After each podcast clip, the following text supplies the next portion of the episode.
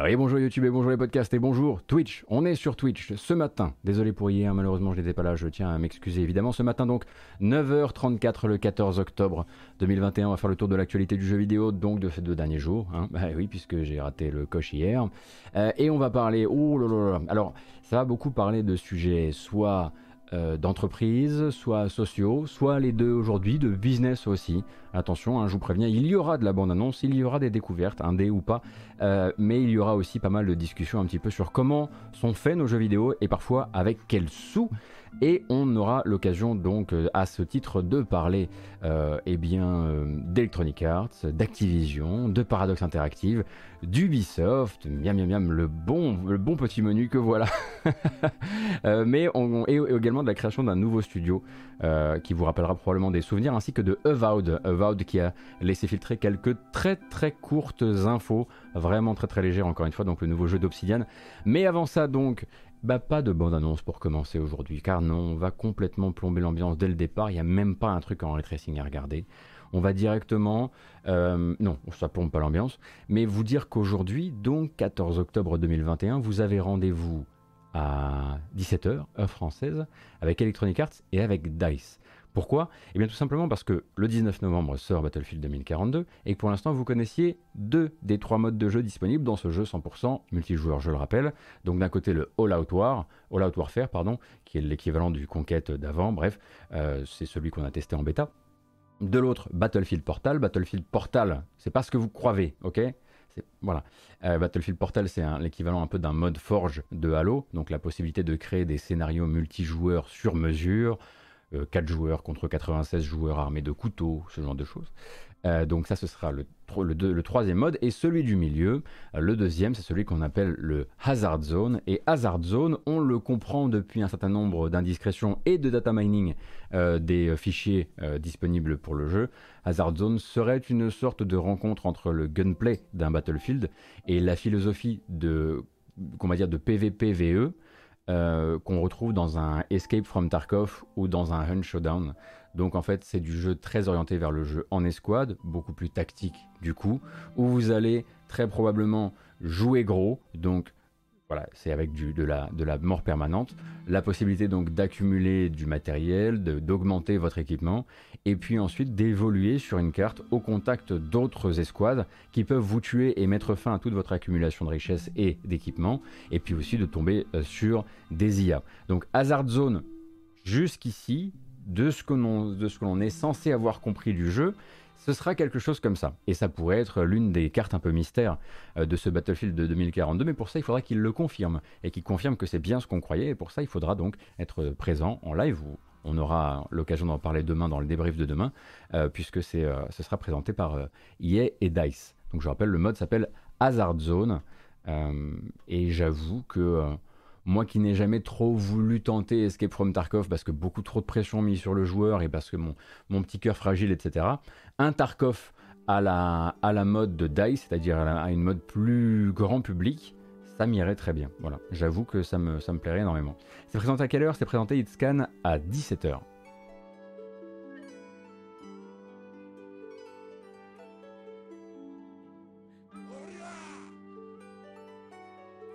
Merci beaucoup pour les 10 mois, Poulpis de Poulpe. Merci pour le soutien à la chaîne. C'est très, très, très gentil. Merci. Et, et, de manière générale, je le dis comme ça, c'est fait, mais je le redirai. Merci beaucoup pour votre soutien. Merci beaucoup pour votre accueil sur Twitch, mais aussi sur YouTube. Hein, parce que quand je dis en fait, euh, venez mettre des pouces bleus euh, ou des commentaires, euh, ça m'aide énormément, etc. C'est la pire sollicitation sur Internet. Et pourtant, vous le faites. Donc merci à vous. on continue donc avec un petit chiffre, deux petits chiffres en l'occurrence, assez rapides. alors, Hazelight Studio, vous avez eu des nouvelles d'eux pour la dernière fois en juin. Hazelight Studio, le studio de Joseph Fares, donc les créateurs de It Takes Two. Parlons de celui qui a le mieux marché ces derniers temps, hein, plutôt que de l'autre avant ça. Et donc Hazelight Studio, en juin, vous disait bon bah on a vendu 2 millions de It Takes Two. Vendu, hein, euh, pas les trucs qui sont disponibles dans des, voilà, dans des, dans, des abos, ce genre de choses. On a vendu 2 millions. Ça c'était en juin. Et ben voilà, on est aux 3 millions. C'est plus ou moins la fin de la news, hein, mais en, gros, le, voilà, le studio suédois est très heureux d'annoncer qu'ils ont réussi à écouler euh, un million d'exemplaires du jeu en plus depuis le mois de juin, euh, ce qui leur permet toujours, eux qui sont des grands, euh, comment dire, des grands défenseurs du jeu coop, du grand jeu coop, du jeu coop dans lequel on met de l'argent pour faire du, scénario, pour faire de la variété de situations, pour faire ce qui a fait le succès critique de It Takes Two eh bien, eux sont là pour dire, regardez, c'est bien la preuve qu'ils existent encore, ces jeux-là, qu'on peut les faire exister dans le paysage, si on y met les formes, si on y met aussi une certaine expérience. Euh, et voilà. Pour eux, c'était, voilà, ils avaient envie simplement d'appeler l'industrie à se souvenir que euh, c'est pas... Parce que c'est vrai que ça a souvent été une espèce de mantra un petit peu euh, diffus, qui était de dire, non mais les jeux coop, de toute façon, la barrière à l'entrée est trop grande, ça fait pas ça fait pas de très belles ventes. Or, quand euh, c'est euh, quand c'est un jeu qui est capable de recevoir des, louanges de type euh, on n'avait pas kiffé de la coop comme ça depuis la coop de Portal 2, eh ben ça se vend quand même. Donc voilà, c'est pas intrinsèquement lié au style de jeu. donc ça c'était pour It Takes Two et c'est 3 millions, bravo à lui. Hein. et un autre chiffre très rapide, très rapide, parce que j'ai pas préparé la news, mais c'est vous qui me l'avez rappelé juste avant qu'on lance la VOD. Oui, c'est vrai que Final Fantasy XIV va plutôt bien c'est plutôt bien inscrit dans l'histoire de sa série, surtout d'un point de vue financier, euh, puisqu'on a appris cette nuit ou hier euh, par, euh, par Yoshipi que Final Fantasy XIV était désormais le Final Fantasy le plus rentable de l'histoire de sa série. Alors, pas de l'histoire des Final Fantasy en ligne, hein, pas de l'histoire de FF11 et FF14, mais FF14 est désormais voilà, un marqueur euh, financier immense, lui qui revenait de si loin, lui qui a probablement dû rembourser pas mal euh, de, ses, de, ses années, de ses premières années d'errement, hein, puisqu'on rappelle que Final Fantasy XIV, si vous n'aviez pas suivi les épisodes précédents, euh, ça n'a pas commencé comme ça.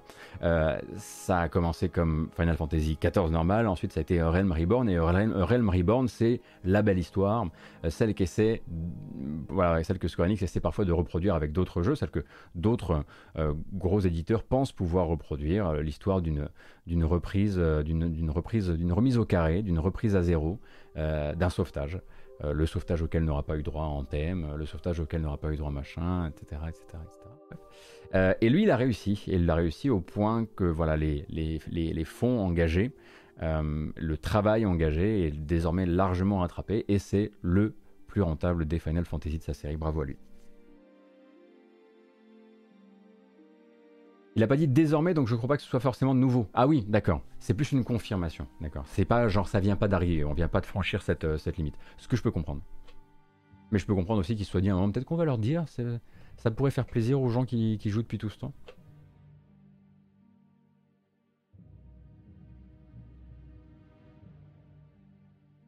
Alors, on va parler un petit peu d'Epic. Epic Mega Games, comme nous les appelions nous autres, euh, les vieux. Euh, et on va parler d'un certain mode dont on a déjà parlé ici, mais on va en reparler dans des termes un tout petit peu plus, euh, enfin comment dire, rassembleurs. Est-ce que vous vous souvenez du mode imposteur? Le mode imposteur pour Fortnite, montré il y a quoi, deux mois maintenant, un truc comme ça, un mois, deux mois? On va re-regarder la bande-annonce de 33 minutes, et on en reparle. 33 minutes, secondes, et on en parle juste après. Nous sommes aux commandes depuis des milliers d'années. L'Institut onirique a connu d'innombrables crises sans subir le moindre échec.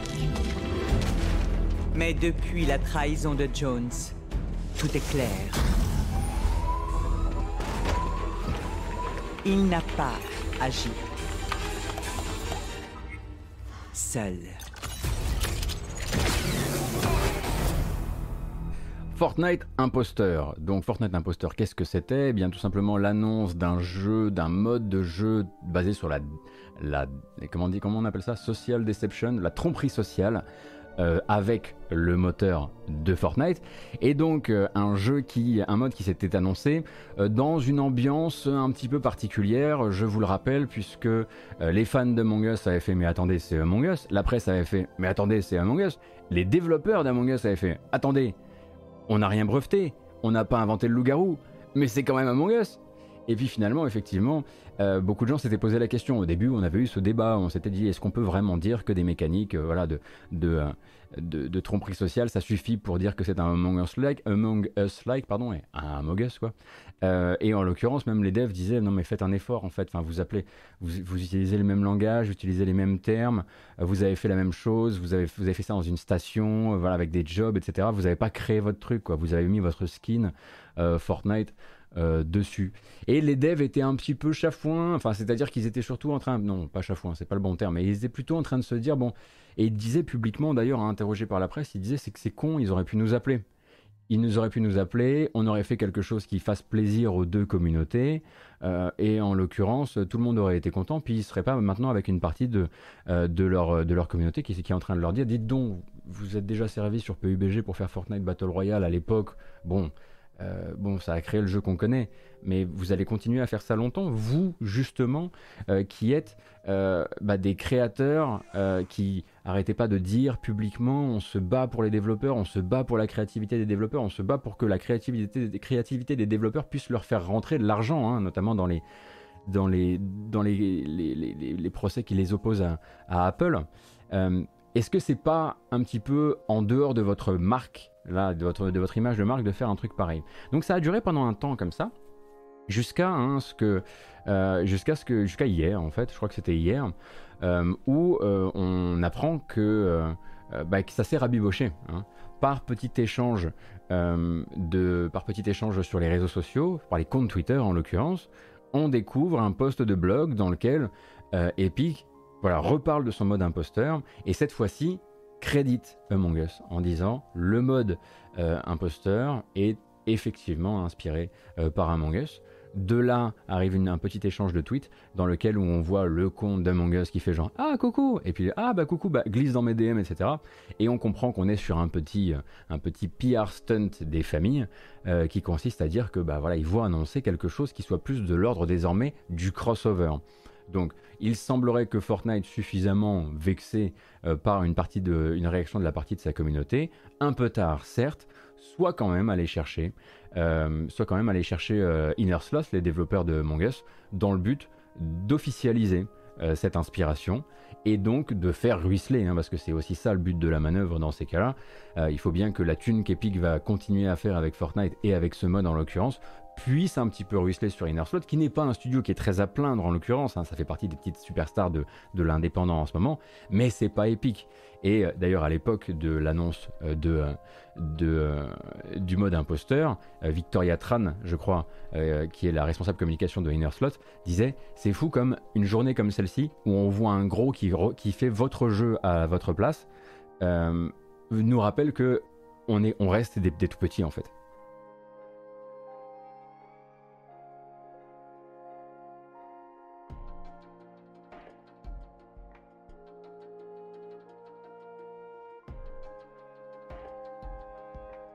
Donc voilà, on n'a pas encore la nature exacte de, euh, ce nouveau euh, co-branding, de ce, nouveau crossover, mais on imagine qu'il sera euh, très probablement montré bientôt. Hein. Le but, c'est une lettre d'excuse, hein, mais c'est une lettre d'excuse avec un joli petit, un joli neurose autour, histoire de, faire kiffer les deux communautés et de, bah, revenir sur un, un impair en espérant évidemment que ça leur serve de leçon, il n'est pas trop tard pour y croire, hein. la possibilité que peut-être à terme ils se disent la prochaine fois on peut s'éviter cette petite, euh, cette petite boucle médiatique un peu idiote et faire directement le, crossover euh, qu'on aurait dû faire.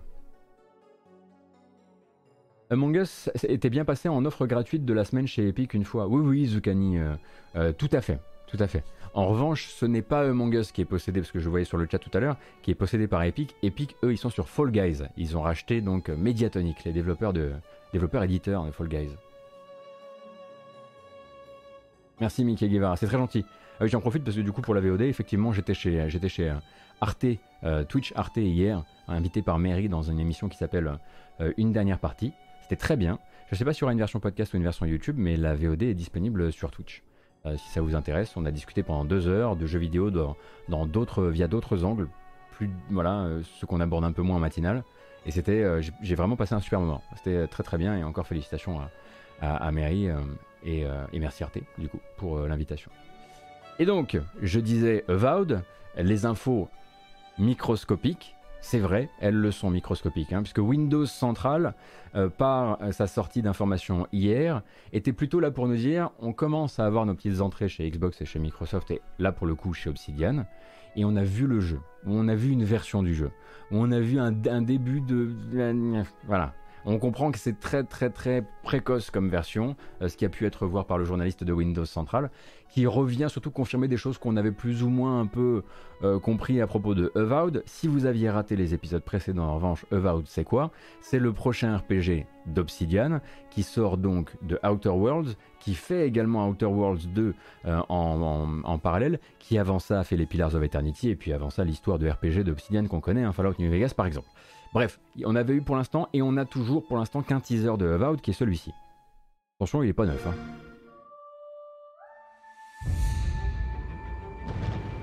We have always known war.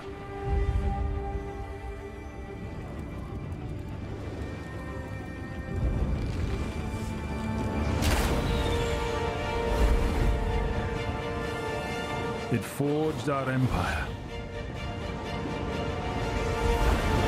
Turned heroes into queens and kings. And decimated our foes.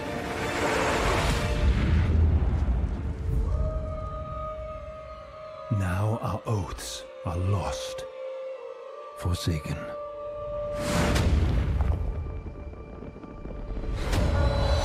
And you must face the monsters our sins have borne.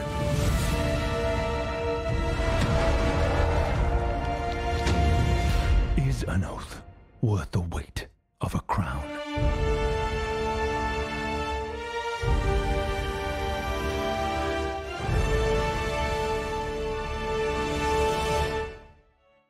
Hein, bah voilà, c'est euh, l'un des nouveaux projets de la nouvelle famille euh, Xbox Game Studios.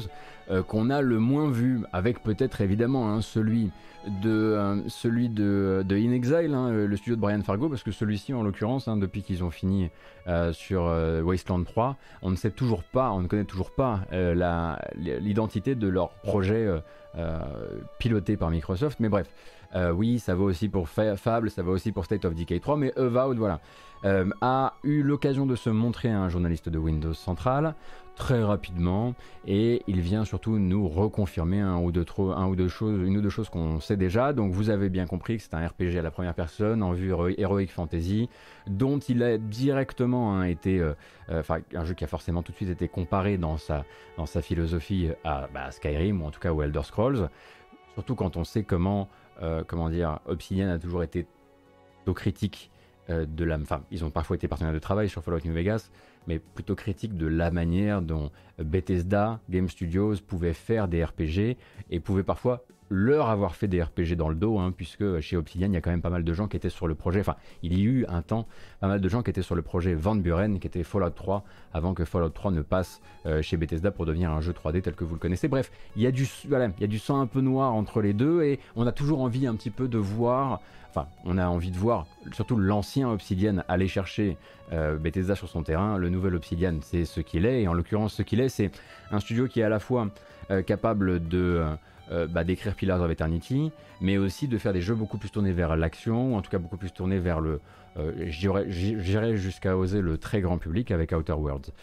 et dans la discussion donc de Windows Central, dans l'article de Windows Central, on va justement utiliser ce terme d'Outer Worlds euh, comme euh, une sorte de marqueur. Alors un marqueur pourquoi? C'est ça la question, parce qu'on n'a pas tous forcément envie que ce soit un Outer Worlds, parce que c'était tout petit en vérité Outer Worlds, c'était beaucoup plus petit que ça n'aurait dû.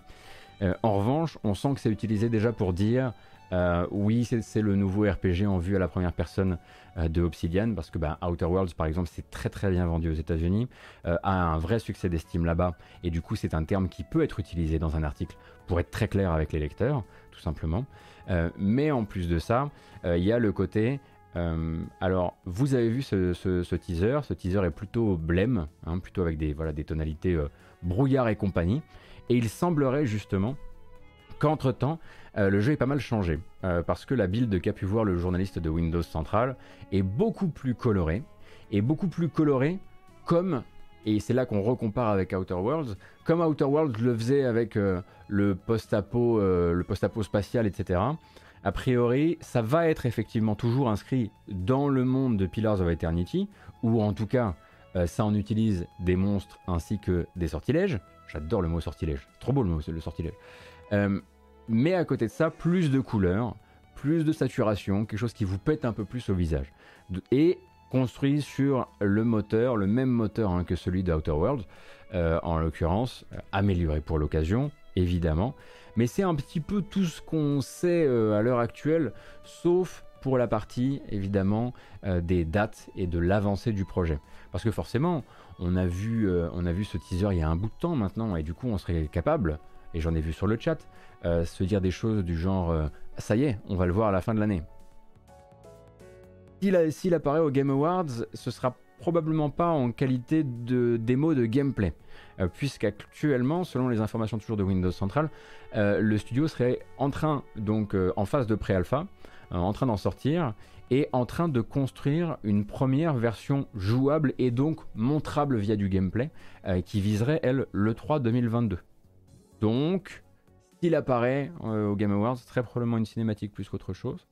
Euh, et à côté de ça, on a cru comprendre, je ne sais pas si c'est Windows Central qui avait l'information ou pas, euh, Blade 2 pourrait lui euh, refaire une apparition un petit peu plus concrète sur la fin de l'année, sans forcément que ce soit confirmé que ce serait au Game Awards, mais sur la fin de l'année. Alors est-ce que Microsoft là pourrait s'organiser un petit événement pour rien que pour ça, ou simplement se, se placer sur les Game Awards, ça on ne sait pas encore mais du coup deux jeux qui, pour rappel, seraient plutôt calés sur des sorties euh, type 2023. Donc euh, sur le catalogue, euh, sur le catalogue de, de, Xbox Game Studios, partez du principe que, effectivement, comme le dit Cassim sur le chat, fin d'année 2022, c'est Starfield. C'est 11 novembre, c'est Starfield, ça va, voilà, c'est censé venir couvrir et vraiment, à mon avis, ça va vraiment être utilisé comme le, comme le paquebot principal de Microsoft sur la deuxième partie de l'année. Euh, en termes de promesses. Et ensuite, derrière, pour Avowed, effectivement, plutôt 2023, tout comme pour Hellblade d'ailleurs, hein, Hellblade 2. Pré-alpha, pas pré-prod, euh, la raclette. Euh, pas exactement la même chose. La pré-prod, t'es encore dans la définition du périmètre. La pré-alpha, t'as déjà construit, tu, t'es déjà dans la construction du jeu.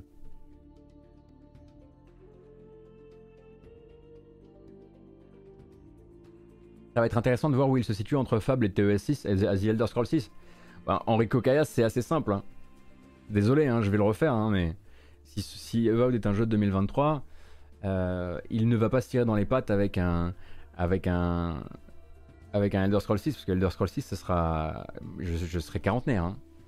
Je, enfin, je sais pas, je sais pas, enfin, vous réalisez quand même le temps que ça prend à Bethesda de faire un jeu, c'est des cycles de développement de 4 à 5 ans.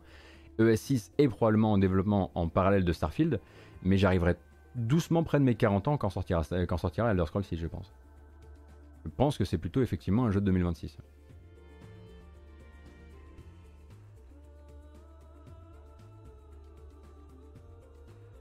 Eh, c'est dur de se dire ça, mais bon, euh, moi ça me permet de. Voilà. du coup, pour moi, il n'existe pas. Puisque la quarantaine n'existe pas, bien sûr.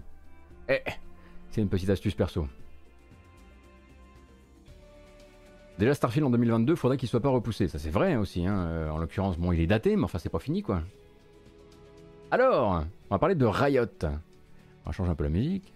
Riot donc, qui alors peut-être que vous aviez déjà suivi deux trois, euh, deux, trois actions actuelles de Riot euh, cherchant à se débarrasser d'une partie de la toxicité et des discours de haine, surtout euh, sur ces chats de jeu, c'est-à-dire voilà, sur ces, canaux de discussion. On avait déjà Valorant hein, qui, il me semble, au mois de mai peut-être, annonçait qu'ils allaient réaliser désormais des enregistrements de sécurité, des échanges vocaux dans Valorant parce que c'était devenu l'enfer, dans le but donc, si il y a plainte d'un joueur, de pouvoir aller du coup réécouter les enregistrements, ça ça avait été dit, alors avec tout un système de destruction, régulière des enregistrements pour des raisons évidentes euh, de, de, confidentialité, tout ça, tout ça. Et en fait, à partir de là, euh, on apprend aujourd'hui que Riot eh bien, a décidé tout simplement d'en finir avec euh, le channel, le canal écrit central, global en tout cas, des parties de League of Legends. Et donc League of Legends, à partir de maintenant, ne vous laissera communiquer au clavier qu'avec votre équipe. Dans le prochain patch, le channel slash all disparaît entièrement puisqu'à un moment, voilà, d'étude en étude de la situation. Ils se sont rendus compte que, voilà, au niveau des abus verbaux en tout genre, des discours de haine en tout genre, ils avaient complètement perdu le contrôle et qu'en gros, ils ont d'abord essayé de proposer du opt-out, donc vous avez la possibilité de décocher en fait. Vous pouvez ne plus voir le, canal slash all dans votre, dans votre partie, mais c'était pas suffisant et du coup, ils avaient régulièrement de nouveaux joueurs qui arrivaient et qui tombaient sur bon ben voilà l'état catastrophique euh, dans lequel peuvent se retrouver parfois euh, ce channel qui permet aux deux équipes de alors parfois se chercher un peu parce que le trash talk ça peut aussi faire partie du sport et de l'e-sport et ça, ils le disent d'ailleurs. Hein. On sait que ça craint pour vous qui voulez simplement complimenter. Ils disent ça craint. It sucks. Donc voilà. Euh, pour vous qui voulez simplement complimenter un adversaire sur sa skin de personnage ou organiser une petite session de danse euh, avant la partie euh, grâce aux émotes ou tout simplement voilà trash talk un petit peu avant la partie. Mais on peut vous le dire, c'est beaucoup, beaucoup, c'est parti beaucoup trop loin. Et en termes de quantité, ce que vous pensez être du sympathique trash talk est très minoritaire par rapport à ce que nous, on voit passer sur nos chats euh, écrits toute la journée. Donc, faites-nous confiance, c'est pour le bien du jeu et pour le bien des joueurs que de le couper entièrement. Donc à partir de maintenant, vous pourrez discuter avec votre équipe, évidemment, bah, c'est quand même la base, on espère que c'est quand même un minimum, mais c'est fini effectivement la possibilité d'envoyer tout et son contraire euh, à l'équipe d'en face.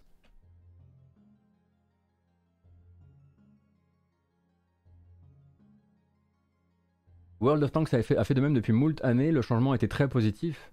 Imaginez si Mordo faisait la même chose. Ça ferait du bien au jeu. D'abord le slash all, ensuite le chat de Gotos. Non mais on, c'est vrai qu'on lit, on il y a beaucoup de violence qui se lit ici, c'est sûr.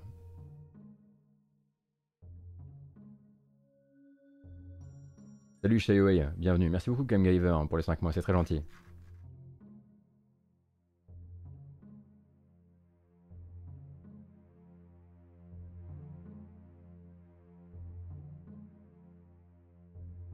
Oui, j'ai vu ça, j'ai vu ça. Les, petites attaques du juge Agbou désormais ne, font qu'exposer le caractère partiel de, la procédure, mais c'est pas grave. On aura l'occasion de, reparler du tribunal des bureaux bientôt. On va jouer la montre encore un peu. On apprend des plus grands. Eh, attendez, quand même. Euh, avant de rentrer vraiment dans un tunnel euh, où on va parler effectivement des grosses machines de l'industrie et de comment ça va pas toujours en interne. J'aimerais qu'on revienne sur la création de la nouvelle création de studio de quelqu'un dont on a déjà parlé ici, justement, et de ses, voilà, on avait parlé notamment de ses envies de créer un, jeu vidéo ou en tout cas un écosystème de jeux vidéo différent. On va parler de Jeff Strain. Donc Jeff Strain, que vous connaissez comme étant le cofondateur d'ArenaNet, qu'il a revendu, ainsi que le fondateur d'Undead Labs, qu'il a revendu à Microsoft. Et donc Undead Labs, c'est notamment les développeurs de State of Decay. Donc l'entrepreneur et le créateur donc de studio Jeff Strain monte désormais une nouvelle structure qui s'appelle Possibility Space. Et Possibility Space, du coup, est un studio qui est basé à la Nouvelle-Orléans euh, et qui a choisi du coup sans surprise hein, un total télétravail qui lui permet d'aller capter euh, des talents bien, au, bien au-delà de la Louisiane parce que la Louisiane c'est pas vraiment le poumon du jeu vidéo en l'occurrence et d'aller du coup choper euh, des, gens, des gens avec qui ils avaient envie de travailler même s'ils sont basés en Californie, même s'ils sont basés au Texas qui eux sont vraiment deux, pivots du jeu vidéo américain et ce sans les faire déménager. Bon c'est un peu dans l'air du temps alors il y a ceux qui sont contre et puis et puis il y a les entreprises qui ont compris qu'en termes de en termes d'ouverture à de nouvelles à de nouvelles embauches, c'était euh, la marche à suivre. Donc, effectivement, la question c'est il revend quand? Mais pour l'instant, il va surtout en essayer d'en faire bah, le studio qu'il a envie de monter actuellement. Alors, déjà, il a envie de le monter avec des gens, un certain nombre de gens. Alors là-dedans, vous allez avoir des noms que vous reconnaissez peut-être, et puis peut-être d'autres moins. Donc Liz England, Jed Engie, je crois qu'on dit, euh, Richard Forge, euh, il y a Léa Riviera, Erika Tam, Austin Walker, qui est un ancien journaliste de chez Waypoint, donc journaliste jeux vidéo. Et donc, vous l'aurez peut-être un peu chopé dans le listing, je vous ai pas listé tout, mais en fait, il y a 14 membres fondateurs et la moitié sont des fondatrices. Eh oui. Euh, donc, c'est un signal vraiment fort qui nous rappelle que c'était aussi Jeff Strain qui, au beau milieu de la crise Activision Blizzard de l'été, était ce chef d'entreprise, ce chef du studio, qui avait publié une lettre ouverte qui appelait justement les fondateurs de studio à encourager le syndicalisme, à faire des syndicats des partenaires de travail, à ne pas craindre l'organisation et le rassemblement des salariés, mais à l'embrasser, cette organisation, pour en faire quelque chose de fort pour l'entreprise et de fort pour le dialogue social au sein de l'entreprise. Donc le garçon, en fait, on se demandait, c'est quoi son intérêt de balancer sa lettre ouverte là en plein milieu du bordel Activision? Bah il avait quand même un petit intérêt, c'était de dire bah là je vais monter un truc et j'ai envie que ce soit bien. Et j'ai envie que ce soit différent. Donc déjà une parité dans les membres fondateurs c'est plutôt très encourageant, mais derrière aussi on le sait très probablement des gens qui vont se syndiquer ou qui le sont déjà. Euh, et de toute façon c'est dit hein, vraiment dans la déclaration euh, d'ouverture du studio, le but avec Possibility Space, c'est vraiment de faire une entreprise, une entreprise, une entreprise, une entreprise qui soit plus du futur que du passé et euh, qui, qui, fasse justement des jeux. Alors ils le disent des jeux joyeux, des jeux humains et juste développer avec la santé et l'équilibre des équipes en ligne de mire. Pas mal, pas mal. Et forcément c'est un studio qui, c'est un studio, c'est un discours qui a euh, séduire, hein, parce qu'il a fallu, il a fallu de l'argent quand même hein, pour monter ce studio. Et cet argent vient notamment de Unity, de l'État de Louisiane. Et tu m'étonnes, l'État de Louisiane à qui on dit on va faire un, studio de jeux vidéo chez, chez vous, les mecs ont dû ils sont perdus ou quoi euh, et en plus de ça, un fonds d'investissement privé qui s'appelle Transcend, euh, qui a filé aussi du, euh, qui a filé du, bif là-dessus. Et donc Possibility Space fera, bon, quand ils disent des jeux joyeux et humains, on comprend aussi que ça va pas être des AAA avec, avec, des mondes, avec un monde ouvert et un GPS avec 1500 points d'intérêt. Hein. on, voilà, on sent que ça va être quelque chose de différent, même si on se souvient que Jeff Strain, lui, en fait, il vient de chez Blizzard. Hein. C'était aussi le premier, le pourquoi aussi de sa prise de parole, c'était de dire alors, si je puis me permettre, moi qui suis maintenant rentré dans une autre philosophie de travail euh, avec, euh, avec mes équipes, moi je viens de Blizzard, je viens du Blizzard justement, euh, de chez des années Diablo 1, je crois, Diablo 1, et c'était déjà le bordel à ce moment-là d'un point de vue, effectivement, d'un point de vue de, la manière dont les managers géraient gérait les, euh, bah, la, question de la discrimination au sein du studio, etc. Donc il avait, voilà, il n'était pas sorti non plus de nulle part. Mais c'est bien de voir qu'à la parole, euh, voilà, suit, de, la, parole suit aussi le geste, en l'occurrence, avec son, euh, avec, son, avec son nouveau studio.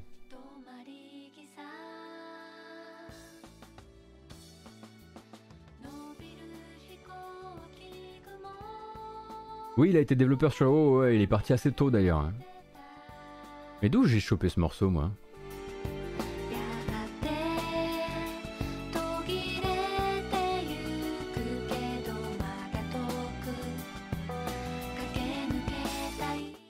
S'il y a un DMCA sur ce morceau. On l'apprendra bien assez tôt. Hein. il faut bien essayer des, choses de temps en temps. On va parler du PlayStation VR. D'abord avec une petite bande-annonce qui n'est pas toute neuve non plus, mais qui va vous remettre un peu en situation les jeux du PlayStation VR, les récents comme les anciens.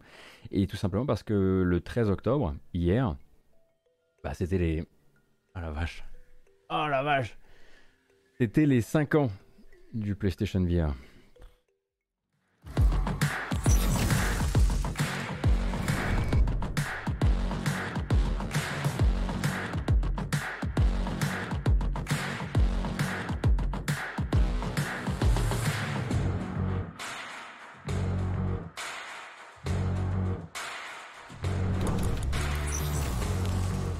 Bon, cet accessoire-là, on l'a oublié en revanche.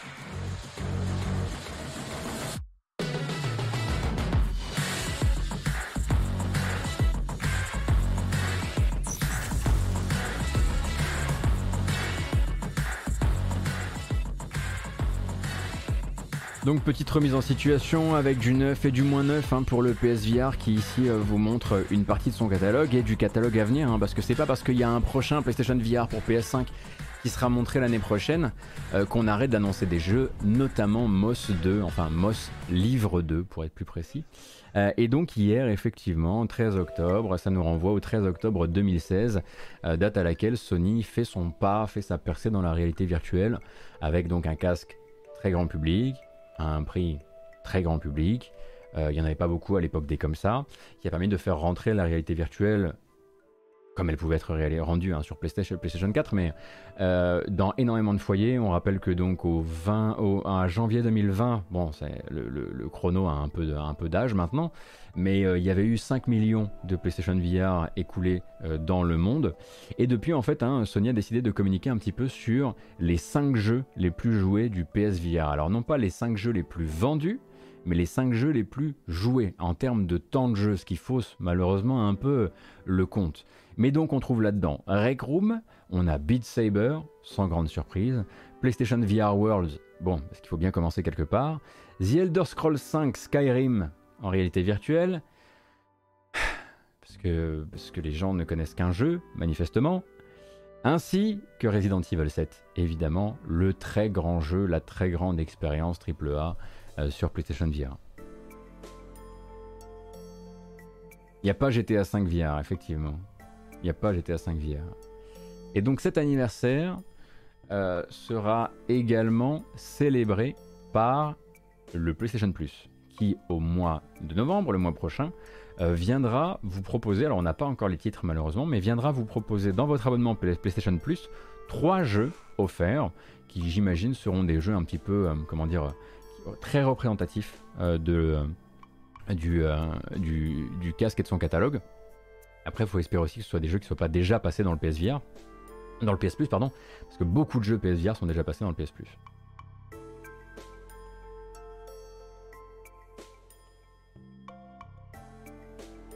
Merci Angel, c'est très gentil. Il a effectivement ouvert la voie au Quest et au reste. Hein. Là-dessus, je suis assez d'accord, euh, Stabilo Boff.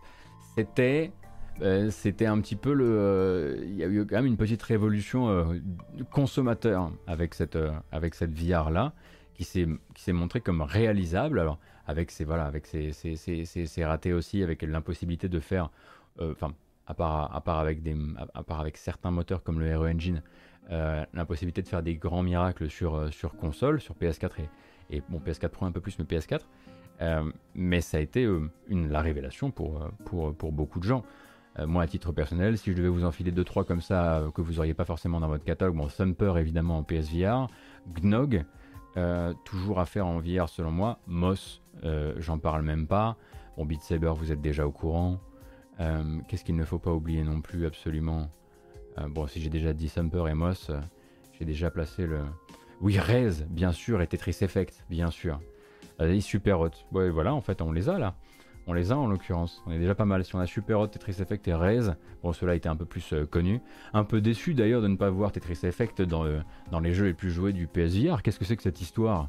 Non, mais sérieusement, pourquoi tout le monde n'a pas campé et limite laissé le jeu allumé pour qu'il soit dans le. Pour qu'il soit dans le. dans, le, dans, le, dans, le, dans le compte? Est-ce qu'il est filaire le PSVR Ah, il est bien filaire, ouais. Euh, même que le prochain sera filaire, mais, mais. Ce sera déjà une très grande avancée. Hein. Non, ils sont, sont absolument pas, euh, sont absolument pas sur les technos HF euh, pour le moment sur les PSVR. ça coûte trop et à mon avis, ils veulent vraiment limiter un maximum les coûts. On rappelle donc que le prochain euh, le prochain PlayStation VR, qui n'a pas encore de nom, qui s'appellera le PSVR 2 ou le PS5 VR, s'ils sont malins, euh, pourrait tout à fait nous être montré plutôt sur le début de l'année, euh, avec une sortie qu'on imagine prévue sur, ou en tout cas selon les, quelques sources qui traînent par-ci par-là, prévue pour, pour la fin de l'année. Donc ce sera un casque avec des nouveaux contrôleurs. Contrairement au premier PSVR qui a utilisé les PlayStation Move, là les Move vont pouvoir tranquillement prendre leur retraite et il était temps, et donc ces nouveaux contrôleurs qui ont déjà été montrés dans un blog post de PlayStation, le casque lui n'a pas encore été montré. On sait en revanche euh, qu'ils sont très au travail sur un certain nombre de technologies, parmi lesquelles le rendu fovéal. Rendu fovéal, pour rappel, cette possibilité donc de dégrader l'image partout où vous ne regardez pas. Donc le casque serait capable donc de réaliser de light tracking. Alors peut-être que ce ne sera pas pour tous les jeux, mais donc de traquer euh, la position de votre regard et de dégrader autour dans votre vision périphérique pour gagner du coup euh, des performances et du coup se permettre d'avoir une image qui soit plus belle au centre, là où vous regardez. Euh, évidemment, le rendu fovéal, ça ne marche que si la réactivité est hors pair. Si vous voyez régulièrement le jeu qui est en train de réadapter, dégrader, réaméliorer les textures, etc., ça n'a pas de sens.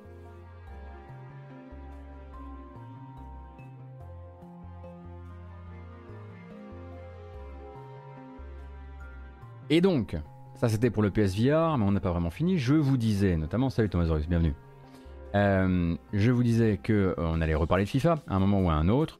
Euh, je n'avais pas forcément envie d'en parler quand on savait simplement qu'ils avaient déposé, déposé, des nouveaux noms. Si vous avez raté les épisodes précédents, en gros, qu'est-ce qui se passe?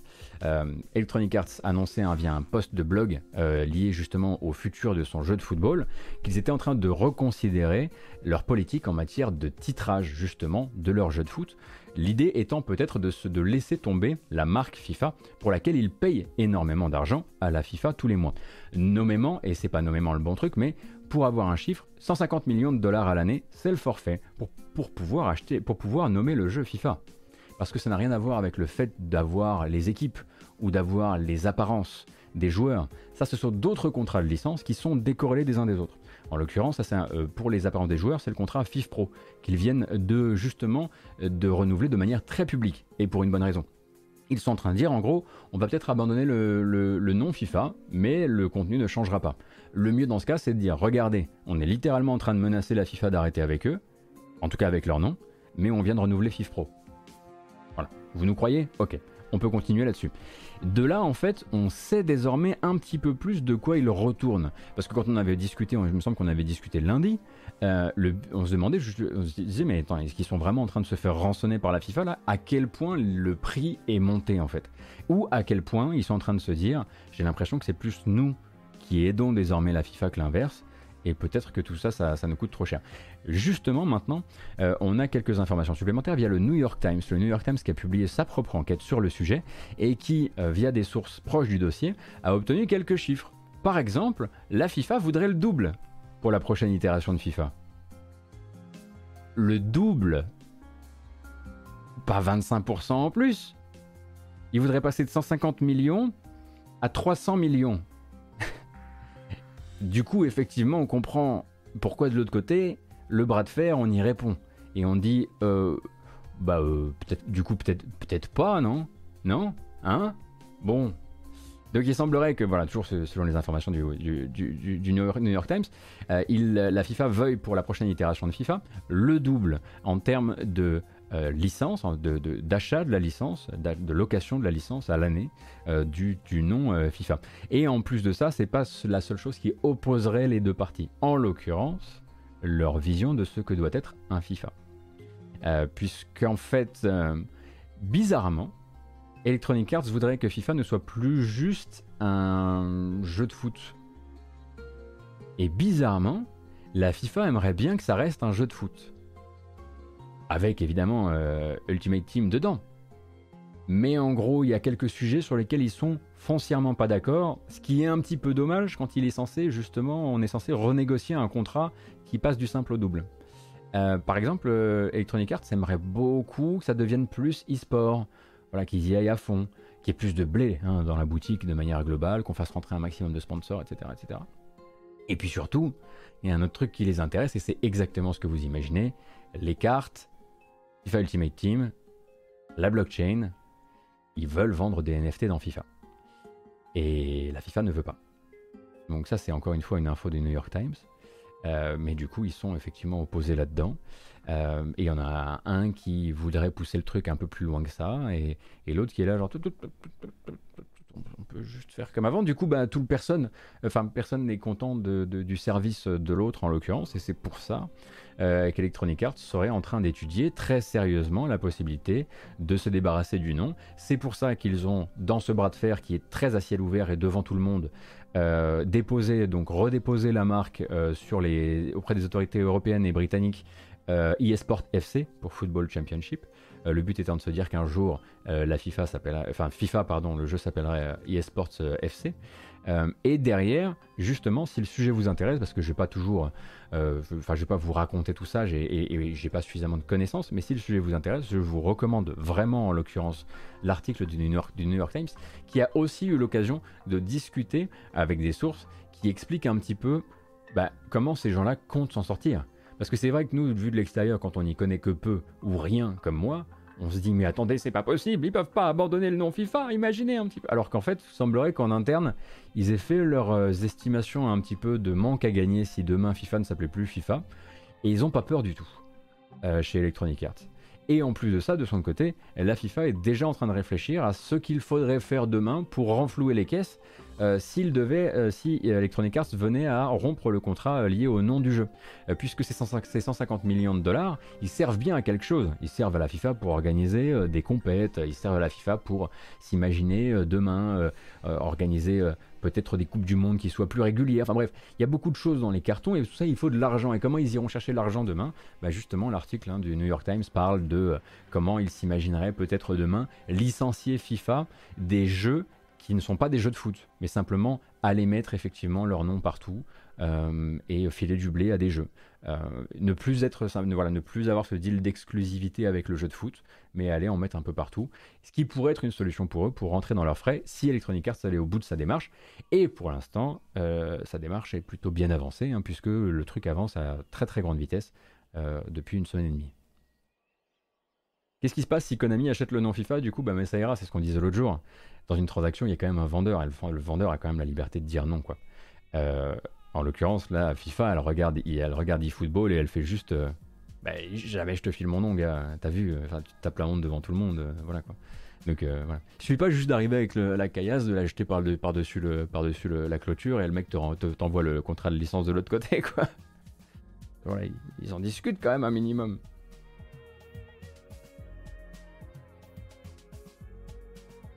Mais du coup, la FIFA pourrait vendre le nom à un autre studio. Bah oui, mais le truc, c'est que Mr. Regal, je pense que s'ils étudient euh, des, sorties financières qui passent par ne plus justement licencier un jeu, de foot, mais licencier des jeux de pas foot, c'est peut-être très probablement parce que ce serait très compliqué euh, d'un point de vue. Euh, très très compliqué déjà de, de, trouver une structure qui soit capable, peut-être peut-être chez Touquet, Peut-être que chez Take Two, là, il y a des mecs qui sont en train de se dire Attendez une seconde. Euh, mais c'est très difficile de trouver une, une, armée capable de te faire un jeu de foot à la hauteur euh, de ce que FIFA a été.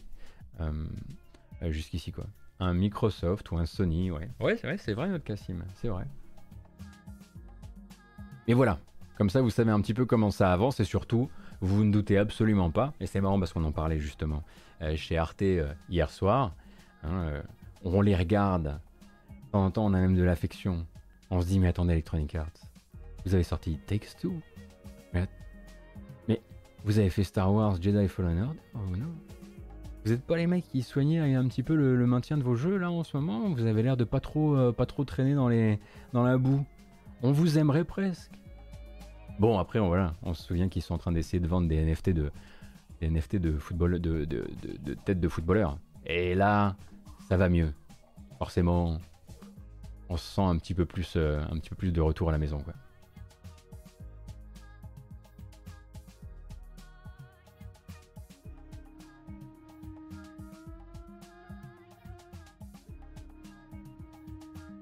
Allez On y va? Oh si. Oh si.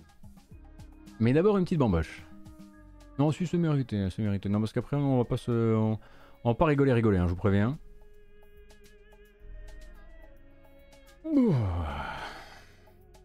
Si, Eiffel, si. Je sais que vous n'aimez pas la bamboche, je sais qu'il y en a qui n'aiment pas. Vous allez, vous allez tenir, vous allez tenir, ça va pas durer longtemps. 1196, on se détend une seconde, on est reparti après. Ah ouais Joli timing, Lionheart Mike, merci beaucoup.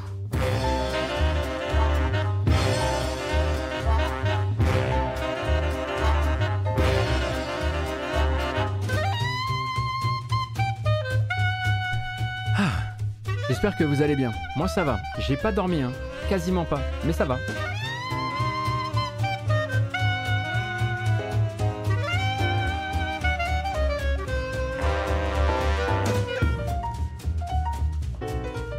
Comment je pourrais essayer de faire un, scan Mani Calavera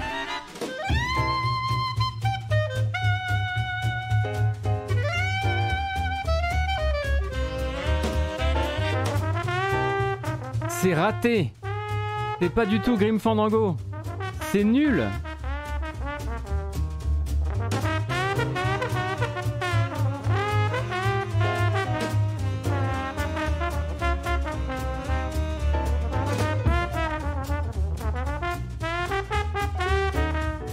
C'est vrai, je voulais, je voulais faire Mani Calavera, j'ai fait Baby et Butthead. Que voulez-vous, c'est ainsi. Merci en tout cas d'être là, j'espère que ça vous plaît. Euh, là on va rentrer dans le dur, je vous préviens, hein, c'est Ubisoft, euh, Activision, euh, Paradox, oh là là, on n'a pas fini. Mais ça va aller, rassurez-vous, ça va aller. Derrière il y aura des bandes annonces quand même pour se réveiller. Et, je vous propose qu'on y aille sans plus attendre, parce que non, les bamboches c'est bien, mais ça fait déjà 1 minute 40 quand même. Doucement. Hein. En revanche, on fait plus la fête. La bamboche, c'est terminé. C'est gentil, Elvis, merci beaucoup. Voilà, donc, Ubisoft, j'en parlais, parlais avant-hier. Et de là, euh, je vous disais, voilà, je vais quand même un petit peu me renseigner, etc. Donc j'ai eu l'occasion euh, de bien relire les choses pour faire un petit topo par rapport à ça. Mardi, en fait, des employés des antennes françaises d'Ubisoft, euh, donc là-dedans, il doit y avoir Paris, Montpellier et très probablement Annecy, je crois que c'est ces trois-là, ont décidé donc de, de reprendre la parole, hein, parce que manifestement, il faut redire les choses plusieurs fois, pour pointer, une fois de plus, comme je le disais, euh, donc le manque de réactivité d'Ubisoft justement et le peu d'avancées effectuées sur les sujets critiques hein, qu'on connaît bien depuis l'été 2020, donc les discriminations systémiques, le harcèlement, le climat de protection des agresseurs, etc., etc., etc., qui ont fait l'objet de tant d'articles et qui ont fait l'objet euh, de tant euh, de, j'allais dire d'indignation, mais enfin oui, qui viennent, voilà, qui ont, créé aussi une série de libération de la parole qui continue chez Ubisoft et qui maintenant trouve aussi, euh, trouve aussi euh, d'autres foyers parce que ben, l'industrie est, un peu pareille partout, malheureusement.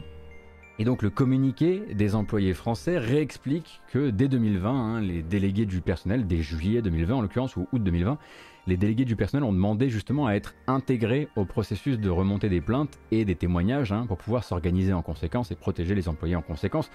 Donc il aura fallu manifestement se répéter un certain nombre de fois avant que Ubi n'accepte de laisser certains représentants euh, choisis par donc euh, les CSE accéder de manière ponctuelle seulement à des données préalablement anonymisées par l'entreprise et des données qui étaient simplement des données quantitatives. Donc ça c'était une sorte de rustine qui devait rester euh, en place le temps de, simplement pour dire oui, oui, oui, on a compris que vous voulez pas qu'on gère les plaintes tout seul parce que vous avez l'impression qu'on les balaye sous le tapis. Oui, vous voulez en être, ça va, on sait. Donc cette solution temporaire, imparfaite, euh, en gros, euh, c'était pas du tout celle que les employés voulaient depuis le début. Hein. Euh, ce que les représentations des employés, les, représentants pardon, des employés voulaient depuis le début, c'est être intégrés de manière pérenne à ces problématiques, avoir un vrai droit de regard sur les données qui sont remontées aux différentes sphères dirigeantes, et donc avoir un levier pour tenir ensuite Ubisoft responsable de ce qu'Ubisoft sait. C'est simple, hein, c'est limpide. Et on sait désormais qu'après avoir joué la montre un certain nombre de mois, puisqu'on arrive en septembre dernier, en septembre dernier, Ubisoft a dit non. En fait, non. Euh, on va pas faire comme ça. Votre solution pérenne ne nous intéresse pas. Vous n'avez pas aimé notre solution ponctuelle avec des trucs anonymisés et pas mal de filtres autour. Tant pis. Dans ce cas-là, euh, on n'a rien à vous proposer euh, de ce côté-là, et donc refus officiel de la part d'Ubisoft d'intégrer euh, les représentants du personnel à la remontée et à l'étude des plaintes. De là, en, revanche, Ubisoft a décidé qu'ils allaient implémenter un nouvel outil dont ils sont très fiers. Souvenez-vous, hein, à l'époque de l'explosion des témoignages, on avait un Yves Guillemot qui, très sérieux, nous disait on croit aussi très fort à la possibilité que les, euh, comment dire, de tenir nos employés par le revenu, par une, euh, comment dire, un poids sur le salaire, avec des évaluations. Vous nous avez notamment parlé des évaluations des managers, euh, des bonus des managers qui devaient être indexés sur la, un management non toxique, ce genre de choses. Et maintenant, on comprend désormais que ça sera pas seulement ça, puisque voilà, ils sont très fiers d'annoncer qu'ils ont, qu'ils ont ajouté un nouveau set de critères à l'évaluation de performance de tous les employés d'Ubisoft. Euh, qui vient s'ajouter aux autres, hein, euh, voilà, et qui s'appelle Incarner l'exemplarité. Et Incarner l'exemplarité, c'est une série hein, donc de cases à cocher dans lesquelles on trouve plusieurs compétences assez vagues faire preuve d'empathie, être inclusif, avoir une approche constructive, euh, et derrière, justement, les salariés qui sont derrière ce communiqué relayé par le, STJV, bah, ils pointent du doigt justement l'aspect vague de la chose, puisque suffisamment vague pour être un jour au service des employés, le lendemain au service d'un manager. Dans le sens où on peut faire dire beaucoup de choses à un barème. Par exemple, qu'une employée qui alerte constamment sur l'ambiance délétère au sein de son équipe, elle n'est pas constructive Et le fait d'avoir utilisé euh, ce genre de d'avoir utilisé ce genre de barème qui normalise en plus énormément les choses hein, parce que vous avez des personnes voilà vous avez des personnes qui s'inscrivent pas dans le cadre habituel de travail qu'on pourrait considérer comme non constructif qu'on pourrait considérer comme manquant d'empathie parce qu'ils ont des pathologies qui font qu'ils ont des besoins particuliers etc ça pourrait être des cases à cocher qui pourraient être retournées contre les employés. Et c'est ça que nous dit le STJV aujourd'hui. Ce truc là qui consiste à dire que vous allez punir par l'argent après coup puisque c'est aux évaluations de fin d'année, et qu'en plus de ça, vous n'allez pas l'implémenter d'abord pour les gens de pouvoir, mais aussi et surtout pour tout le monde, avec la possibilité que cet outil soit dévoyé de son, euh, objectif principal, ça ne nous intéresse pas, et on vous appelle du coup très officiellement à ne pas utiliser euh, cette euh, technique-là, et en utiliser d'autres, ou alors à l'utiliser en complément d'autres. Et puis, c'est vrai que l'évaluation revenir un petit peu, enfin je sais pas si vous avez, peut-être déjà connu ça dans votre entreprise évidemment, mais l'évaluation euh, de fin d'année, c'est quand même quelque chose, euh, c'est quand même quelque chose qui, qui se fait en 1 versus 1. C'est un tête-à-tête. Et le tête-à-tête, c'est peut-être euh, là-dedans aussi que se sont négociés déjà pas mal de passe-droits, pas mal de protections entre top manager et middle manager. Et réinstaurer, en fait ce rapport de on va voir si tu as droit à ton. Enfin, si euh, on va voir si tu es constructif, on va voir si tu es inclusif, etc. Dans une discussion en 1v1, ça semble ne pas être la bonne solution pour un Ubisoft qui justement avait un problème de culture du silence ou même de culture de dissimulation des problèmes. Merci beaucoup Duster Hertz, c'est très gentil. Et donc, ça c'était pour Ubisoft. On attend la suite, évidemment, comme toujours. Et on va parler de Paradox. Alors Paradox, aux dernières nouvelles, Paradox Interactive, euh, qui est un studio, euh, donc un éditeur développeur avec des antennes de développement en Suède, hein, puisque à la base c'est quand même c'est le studio suédois, c'est le gros, la grosse machine suédoise. Donc Paradox, vous le savez peut-être, euh, au cours de l'été, s'était retrouvé du coup pointé du doigt par ses employés, par ses employés et par ses employés syndiqués, car là-bas on se syndique. Et justement, les syndicats, c'est plutôt des syndicats gentils, hein, en l'occurrence, hein, un peu de contexte. Euh, les deux syndicats euh, représentés de manière majoritaire chez, euh, chez Paradox sont pas non plus, voilà, c'est pas non plus du rouge, quoi. et en l'occurrence, les deux syndicats ont organisé des, avaient organisé des sondages, des sondages en interne, des sondages très informels qui étaient balancés via les, à des employés choisis via le Discord. Et, en plus, et une fois ces sondages réalisés, ils avaient présenté du coup les, les, les, résultats du sondage au patron. Résultat un peu accablant qui disait que voilà, en gros, sur une, cent, une 140, 140 euh, employés euh, interrogés, 70% des femmes avaient vécu du harcèlement, avaient vécu de la discrimination et ou les deux, et globalement 30% de tous les interrogés s'accordaient à dire qu'il y avait un souci de culture chez Paradox, un souci de culture du silence, mais aussi un, souci global euh, de culture aussi de la, comment dire, du bizutage, du management violent, etc., etc. Bref, il y avait des choses à dire, et forcément, euh, quand euh, le document de, des syndicats en même temps, qu'il est présenté au patron de Paradox, est également filé à la presse. Les, les patrons de Paradox à l'époque avaient dit, vous inquiétez pas, on, va gérer ça. Mais ce qu'on savait, c'était que forcément, avec cette première publication des informations, il y allait avoir des magazines qui allaient retourner s'intéresser à ce truc-là et commencer à discuter avec les employés. Et c'est comme ça qu'on se retrouve aujourd'hui avec de nouvelles informations, notamment grâce au quotidien suédois. Et là, on est parti sur la prononciation qui fait mal. Le Svenska Dagbladet, Svenska Dagbladet, donc une enquête euh, de ce quotidien suédois euh, qui est toute centrée justement hein, sur les antennes suédoises de Paradox Interactive et ce qui s'y passe et surtout sur cette culture du silence extrêmement forte selon ce qui nous est raconté. en gros, on retrouve là-dedans des le genre de choses qu'on n'a pas envie de lire hein, forcément quand on est quand on est fan du quand on est fan du studio, mais Paradox avait par exemple euh, aucun problème euh, en 2016 à engager à un poste de très haute responsabilité un homme qui, au cours de son précédent mandat dans une autre entreprise, avait agressé plusieurs collaboratrices. L'une de ces agressions ayant mené à un arrangement financier avec la victime plutôt que d'aller justement au tribunal, hein, les fameuses conciliations dont on parle régulièrement, qui sont souvent d'ailleurs obligées par le contrat.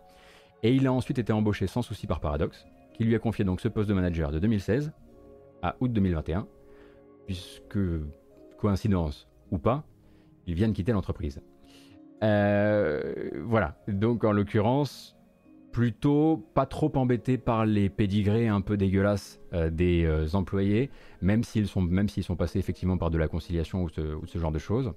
Et puis entre les témoins du journal suédois et ceux captés par Eurogamer, qui a organisé ensuite sa propre enquête, après avoir traduit euh, le papier du Svenska Dagbladet, Dagbladet bien sûr, hein, maintenant vous l'avez tous imprimé, on a, voilà, on a un de ces tableaux, ils nous peignent ensemble un tableau, un, peu un, tableau de la, déprime qu'on connaît par cœur, donc la parole des femmes au sein des équipes très souvent ridiculisées et réduites à, un espèce de côté genre toi t'as été embauché pour les quotas, euh, domination masculine des échanges, des idées, des postes, et globalement une culture de la peur euh, avec euh, l'avis divin des grands cadres et la peur des middle managers de faire remonter les plaintes aux grands cadres, de peur que ce soit sur eux que retombe l'ire des grands cadres. Donc en fait, une peur qui, elle, ruisselle et des plaintes qui, elles, ne remontent pas. donc ça, c'est un truc que racontent plutôt les témoins captés par, par Eurogamer. Et ça vient naturellement s'ajouter à ce qu'on avait dit à propos des, responsables syndicaux et, de, et des enquêtes euh, récemment, euh, récemment menées, euh, les enquêtes on va dire plutôt informelles. Et en l'occurrence, euh, eh bien, il a fallu une réponse officielle de Paradox, puisque bah, déjà les, articles, quand ils sortent, on demande à Paradox de formuler une réponse par rapport à ça. Et donc, contactée à ce sujet, hein, la firme, bah, elle fait un peu comme les autres, c'est-à-dire qu'elle a une disquette actuellement qui est plutôt à jour, et elle va l'utiliser. Cette disquette, c'est voilà, le sondage syndical euh, du mois d'août, je crois que c'est du mois d'août, hein, septembre, je sais plus.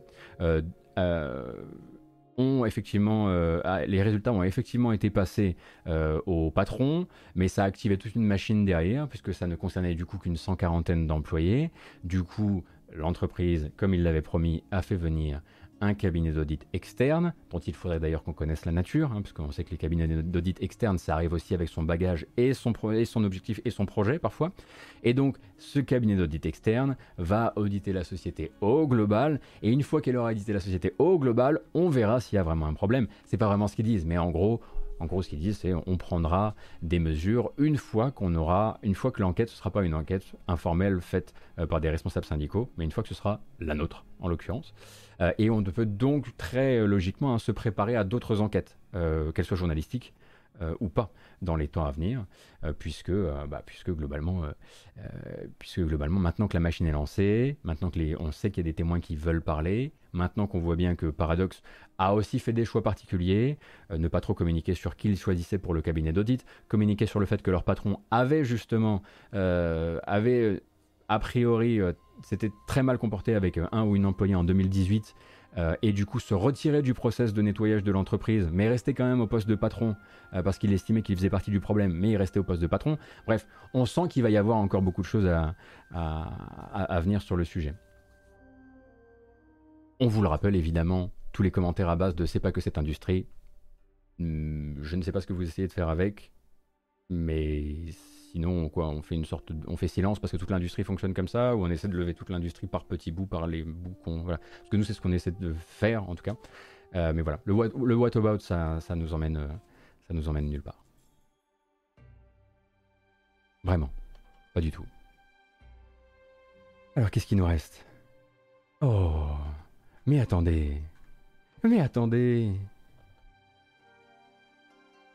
Ah pardon, Gawam. J'avais pas suivi. Alors ça c'est bon, paradoxe, c'est fait. Mais... C'est l'heure de parler d'Activision. Mais oui, mais oui.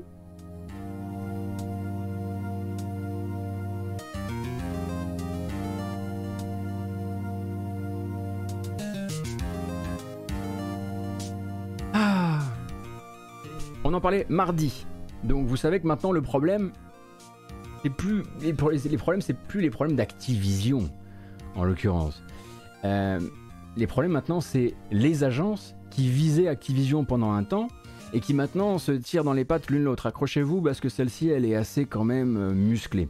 Euh, on se souvient donc que désormais, la DFEH, donc l'agence californienne qui était la première à avoir publié son, enquête, à avoir déposé sa plainte contre Activision Blizzard King, s'était retourné il n'y a pas très longtemps contre l'EEOC, qui elle n'est pas une agence californienne mais gouvernementale, euh, donc la Commission pour l'équité de l'emploi, pas pour l'égalité des chances euh, au travail, on va dire ça comme ça, euh, qui elle avait justement accepté une conciliation, une conciliation avec, avec Activision. Le but était de dire on pose la plainte le jour même, et au fait, boum, on a déjà négocié la conciliation, il va y avoir ces 18 millions de dollars qui vont être répartis entre les différentes parties, etc.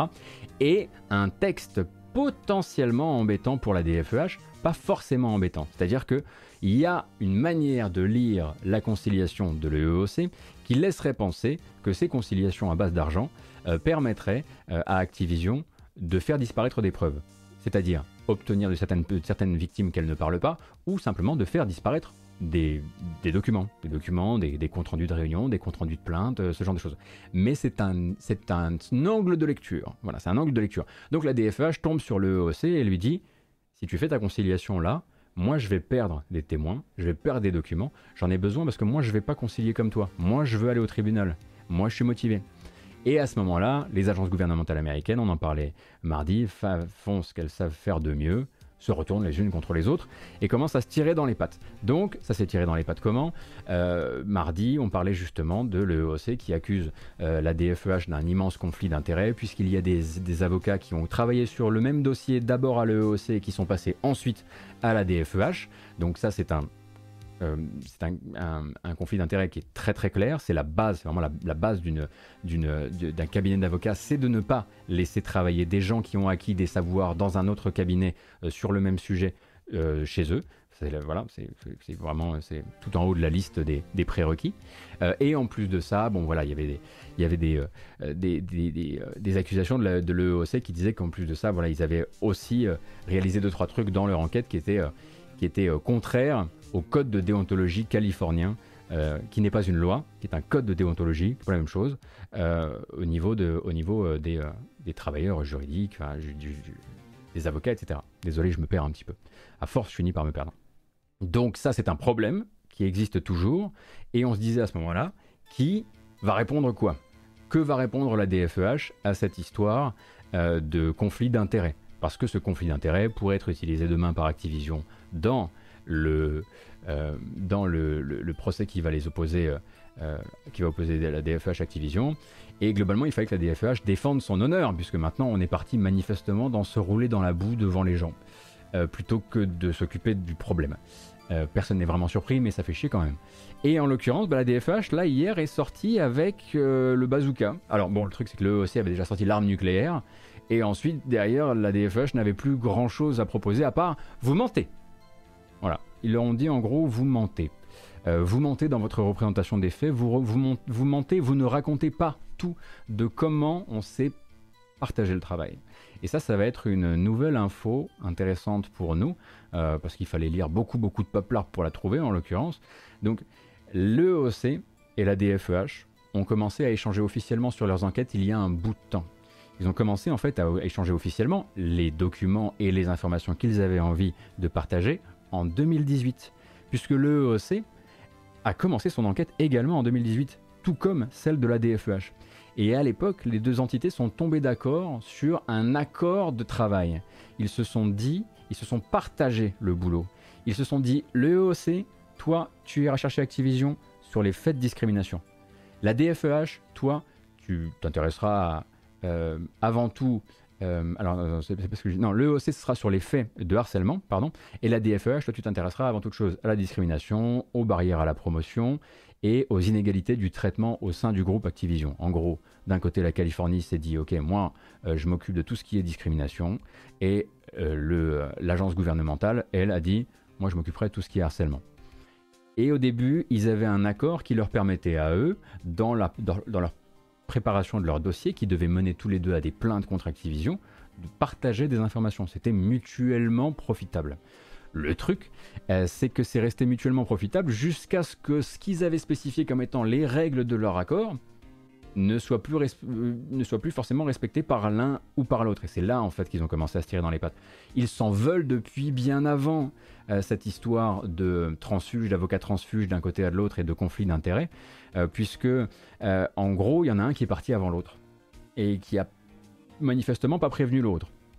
Donc, par exemple, il s'était dit, si l'une des deux entités décidait maintenant, comme le EOC l'a fait, d'entrer dans une phase de négociation avec Activision, donc négociation qui pouvait venir éclabousser le travail de l'autre, euh, et je mets bien l'accent sur pouvait, parce qu'encore une fois c'est un sens de lecture de, leur texte, eh ben, il devrait, au moment de rentrer dans la négociation avec Activision, plutôt que de partir en tribunal, prévenir les autres. Dire en gros, désolé mais moi je m'arrête là. Je vais essayer de leur tirer un max de blé, pas pour moi évidemment, mais pour les, pour les employés. Je vais essayer de leur faire cracher euh, quelques engagements, et moi j'irai pas devant les tribunaux. Et selon la DFEH, le EOC n'a jamais prévenu euh, qu'ils allaient euh, justement partir sur ce genre de partir sur ce genre d'arrangement.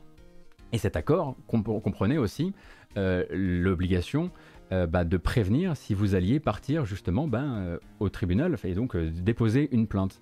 Et le EOC accuse la DFEH de ne pas les avoir prévenus euh, au moment de déposer leur plainte. Et au moment, on comprend en lisant tout ça que certes ce sont des accusations, donc ce sont des versions et des angles de l'histoire, mais on comprend que les deux agences étaient en train de siphonner le fioul de l'autre à coup d'informations, mais le but c'était d'arriver la première à la ligne d'arrivée. Le but c'était d'arriver la première, d'être celle qui allait gagner et de doubler sur la ligne d'arrivée l'autre en, en l'enrhumant un petit peu et sans la prévenir euh, qu'elles allaient, euh, qu'elles allaient passer à l'action.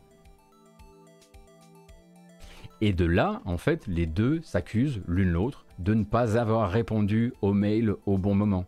Par exemple, la DFEH, qu'on a jusqu'ici euh, voulu voir plutôt comme le bon, le bon gars, quoi, hein, celui qui veut faire le truc jusqu'au bout. Nous, il nous intéresse la DFEH parce que c'est eux qui, vont, qui ont potentiellement un truc à, faire lâcher à Activision. Mais on apprend par exemple que quand, euh, à la mi-juin 2021, le EOC prétend, en tout cas, le l'EOC prétend les avoir, les avoir invités, justement, à venir à ces conciliations. Parce que normalement, ça faisait partie de leur accord. Non seulement on prévient qu'on va, aller en conciliation, mais pour qu'ensuite tu sois pas lésé, on va le faire à trois. On va y aller tous les deux avec Activision. On va discuter avec Activision tous les deux, et on va vérifier que ce que moi j'exige d'Activision, toi tu puisses aussi mettre tes petites lignes au contrat pour que chacun puisse s'y retrouver et que personne ne se retrouve euh, le bec dans l'eau. Le EOC promet qu'ils ont, fait ça euh, vis-à-vis de la DFEH. Et pour ça, ils ont des. Comment dire ils, ont des, documents à présenter. Parce que la DFEH, là, en gros, dit euh, vous mentez. Euh, et le truc, c'est que la DFEH, en disant vous mentez, vous ne nous avez pas invités, elle présente des dates euh, qui, bon, bah, ne sont pas toutes bien concordantes et qui laissent penser, par exemple, qu'entre le moment où le EOC leur aurait proposé, enfin, les aurait prévenus de, de, leur, de leur ambition de de partir sur une consignation avec Activision. Eux étaient en train de finaliser leur plainte, mi-juin. Mi-juillet, ils allaient, enfin le 28 juillet, ils allaient déposer leur plainte. Et ils auraient peut-être un petit, aurait peut-être un petit peu fait silence radio, en mode, mais là en fait si on leur répond, faut qu'on leur dise qu'on est, qu'on est quasiment à la ligne d'arrivée. Du coup, en fait, ce qu'on va faire, c'est qu'on va, on va juste pas répondre pour le moment, et on les tient au courant dès qu'on a déposé notre plainte, on leur dit Ah oui, bien sûr, on est là, on sera là en conciliation. Or, il était trop tard.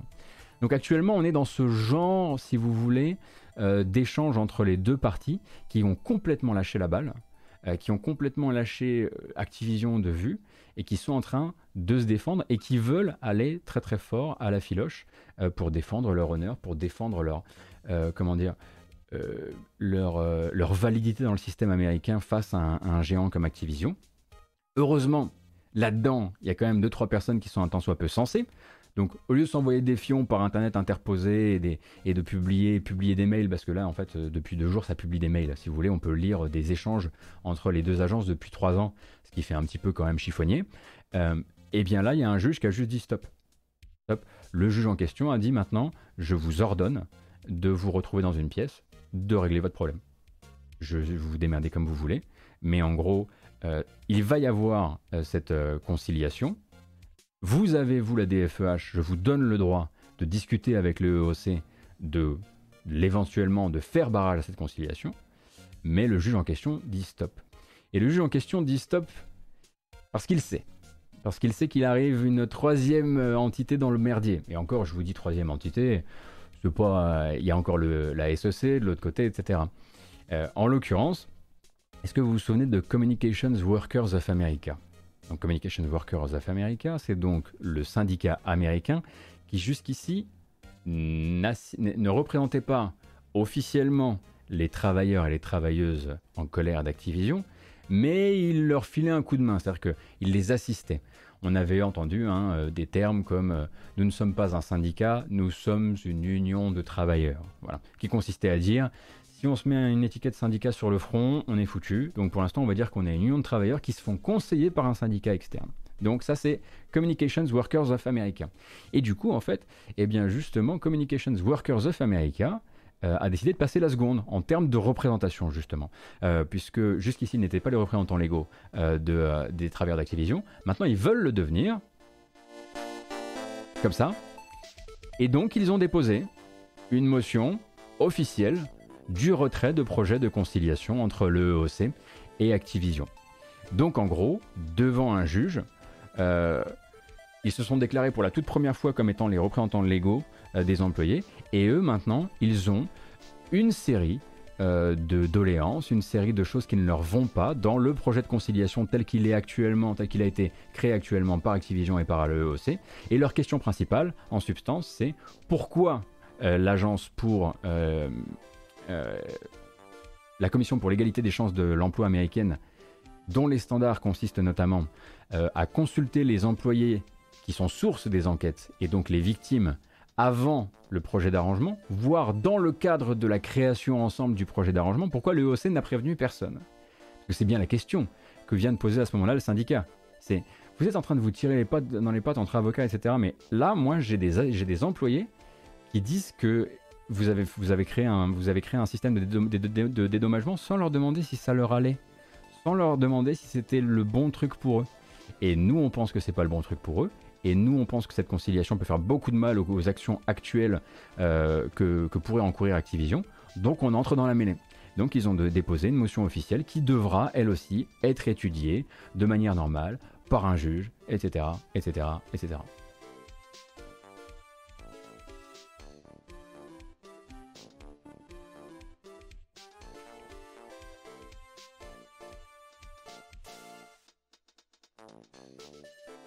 C'est fini Merci beaucoup Closer, c'est très gentil. Ah, merci Closer euh, plusieurs fois d'ailleurs, et merci également à euh, Charlotte et, euh, et Roblem. Alors c'était un petit peu muddy aujourd'hui, j'étais un peu... voilà, j'étais désolé, hein, j'ai pas mal... comment dire... pas mal dérapé. Je blâme évidemment le manque de sommeil. J'espère que vous avez capté globalement le truc. Pour l'instant la DFEH et le EOC, il faut pas leur faire confiance. Voilà, on s'en fout de leur conneries. Euh, euh, et, globalement, on espère juste que quelqu'un va trancher dans le bon sens. Le sens qui nous nous intéresse, si on est intéressé par le sort donc des, des employés d'Activision, serait en tout cas pas forcément que la conciliation euh, Activision EOC n'arrive pas, mais qu'elle soit refabriquée, qu'elle soit amendée pour repréciser clairement dans le texte ce que ça autorise et ce que ça n'autorise pas Activision à faire. S'ils arrivaient à obtenir cette conciliation, qu'elle oblige, qu'elle force Activision à s'engager, à ne pas détruire des preuves, à ne pas barrer la route à des, éventuels futurs témoignages de ce genre de choses, elle pourrait être intéressante puisqu'elle elle amènerait des, dédommagements à des employés. Mais dans l'état actuel des choses, il y a quelques doutes.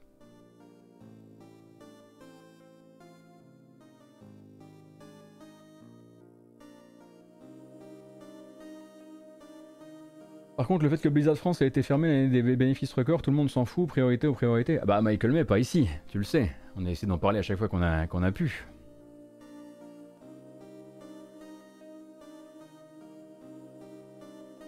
D'ailleurs, à un moment, j'ai l'impression qu'on était un peu tout seul. Ah oui, je sais, je sais que tu sais. Euh, alors, on pourrait continuer et garder cette euh, bande, cette originale euh, de circonstances avec une explication claire, mais qui ne le sera pas, de ce qui s'est passé récemment et moins récemment autour de Quantic Dream. Donc vous savez que Quantic Dream a donc eu maille à partir avec plusieurs de ses employés à propos voilà, de faits de, de climat de travail, notamment les caricatures, tout ça, machin.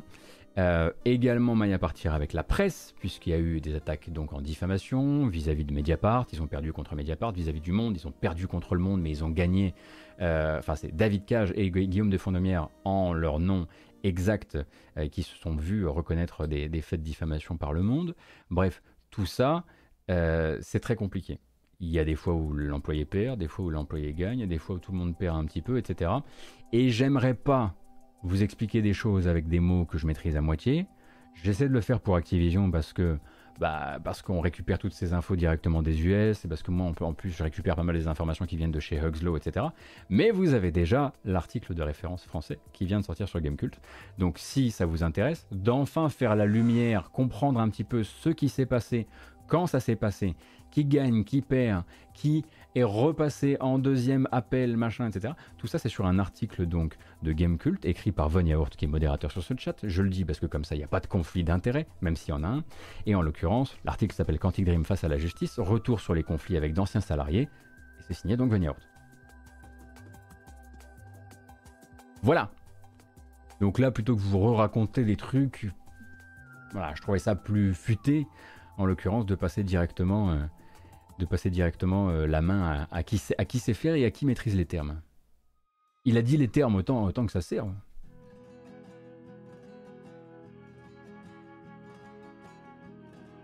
Et donc, qu'est-ce qu'on a encore qu'on pourrait lister comme ça? Oui, c'est vrai, AMD a annoncé ses Zen 3. Ça va, hein, euh, si vous êtes intéressé par le sujet, vous aurez tous les articles du monde pour, euh, pour parler un petit peu de ça, du 3D cache, tout ça. Donc voilà, AMD a annoncé ses Zen 3, très bien. Google versus Epic, par manque de temps, j'ai pas, pas pu bien la préparer, j'aimerais bien relire sur le sujet, on en parlera demain. Mais en l'occurrence, alors pas Apple versus Epic, hein, parce qu'il faut bien comprendre que Epic se filoche avec tout le monde. Là, c'est pas Epic versus Google cette fois-ci, mais Google versus Epic, puisqu'en gros, euh, pour vous la faire courte, on la fera longue demain. Euh, en l'occurrence, Google attaque, euh, contre-attaque en justice Epic, dans le but de faire reconnaître que tout ce qu'ils ont fait, euh, c'était à l'été 2020, hein, du coup, si je dis pas de bêtises. Non, si En gros, l'espèce de, de, dispositif qui consistait à mettre des choses qu'ils n'avaient pas le droit de mettre dans leur jeu pour se faire bannir et ensuite déclencher la machine médiatique, Google estime que ça, ça mérite quand même d'être prouvé. Voilà, ça mérite, ça mérite quand même son petit procès, quoi.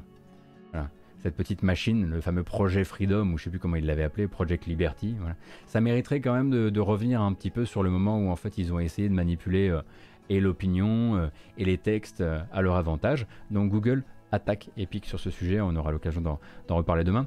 On pourrait aussi parler du fait que le SRB américain a certifié, sans date pour l'instant, un Alan Wake Remastered, mais sur Switch, voilà, cool, très bien. Hein, euh, c'est peut-être d'ailleurs l'endroit où euh, découvrir Alan Wake Remastered. Euh, on pourrait parler effectivement de code et des cheaters, mais encore une fois, c'est tombé un peu tard et j'ai trop peu dormi, donc ce sera peut-être pour demain. Il y a une série télé System Shock dans les cartons. c'est pas moi qui fais les règles. Hein. En l'occurrence, c'est Binge, donc le producteur de séries télé, beaucoup de séries télé justement dont, le but est d'adapter du matériel de licence jeux vidéo. Euh, eh bien celui-ci, euh, ce binge-là, voudrait produire une série télé System Shock, donc pour l'instant, pour lesquelles pour l'instant on n'a pas du tout euh, d'informations. Et qu'est-ce qu'on a d'autre? Attendez que je regarde. Fallout 3, la version GOTY s'est débarrassée de Windows Live. Ça valait bien, ça valait bien le coup de se faire, se faire racheter. Et on va passer évidemment, on va parler de Solar H, etc. Mais on va en parler dans les, dans les bandes annonces l'info sur Resetera qui vient de tomber. Alors j'ai raté ça. Voyons, voyons.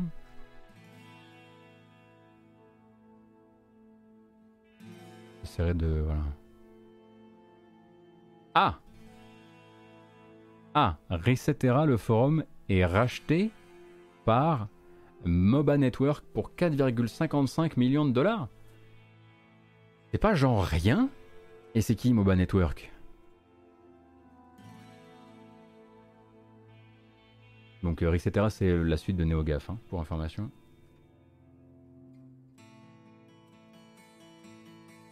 MOBA Network qui possède des sites comme DotaFire, SmiteFire, LeagueSpy.net. Je procure du coup Resetera. D'accord. Donc ils font justement de l'acquisition de forums. Mais qu'est-ce qu'ils en font après? C'est là que les articles nous permettront d'en parler demain avec peut-être plus d'informations et plus de, documents. Ok, très bien. On en parlera demain s'il y, quoi, y a de quoi construire sur le sujet. Et nous, on peut tranquillement se diriger désormais vers les bandes annonces. Pour de vrai, de vrai. On apprend surtout que Resetera se fait une marge de 80%. Pommel, pommel, pommel. Alors, hier Square Enix a sorti un jeu. Eh ouais. Vous l'avez vu? Non, c'était pas. Euh, non, c'est pas euh, Dungeon Encounters. Dungeon Encounters, c'est aujourd'hui. Hier Square Enix, le Square Enix Collective. Donc Square Enix Collective, un petit peu comme EA Originals, euh, ou genre de choses, édite donc des jeux indépendants de plus petite, de plus ampleur financière.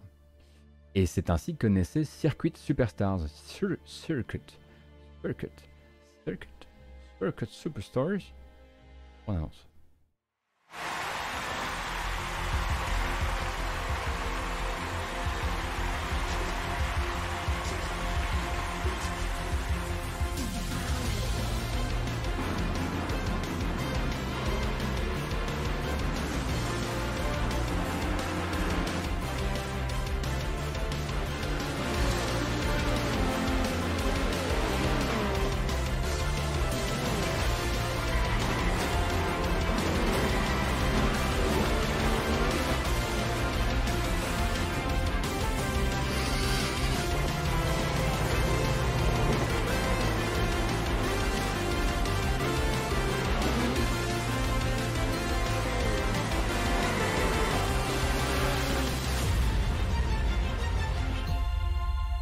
Et voilà, disponible dès à présent pour Circuit Superstars, mais sur quelle plateforme À revérifier. Alors, continuez à faire des jeux de bagnole avec des petites bagnoles mignonnes type Cherokee. On est toujours très très fan évidemment.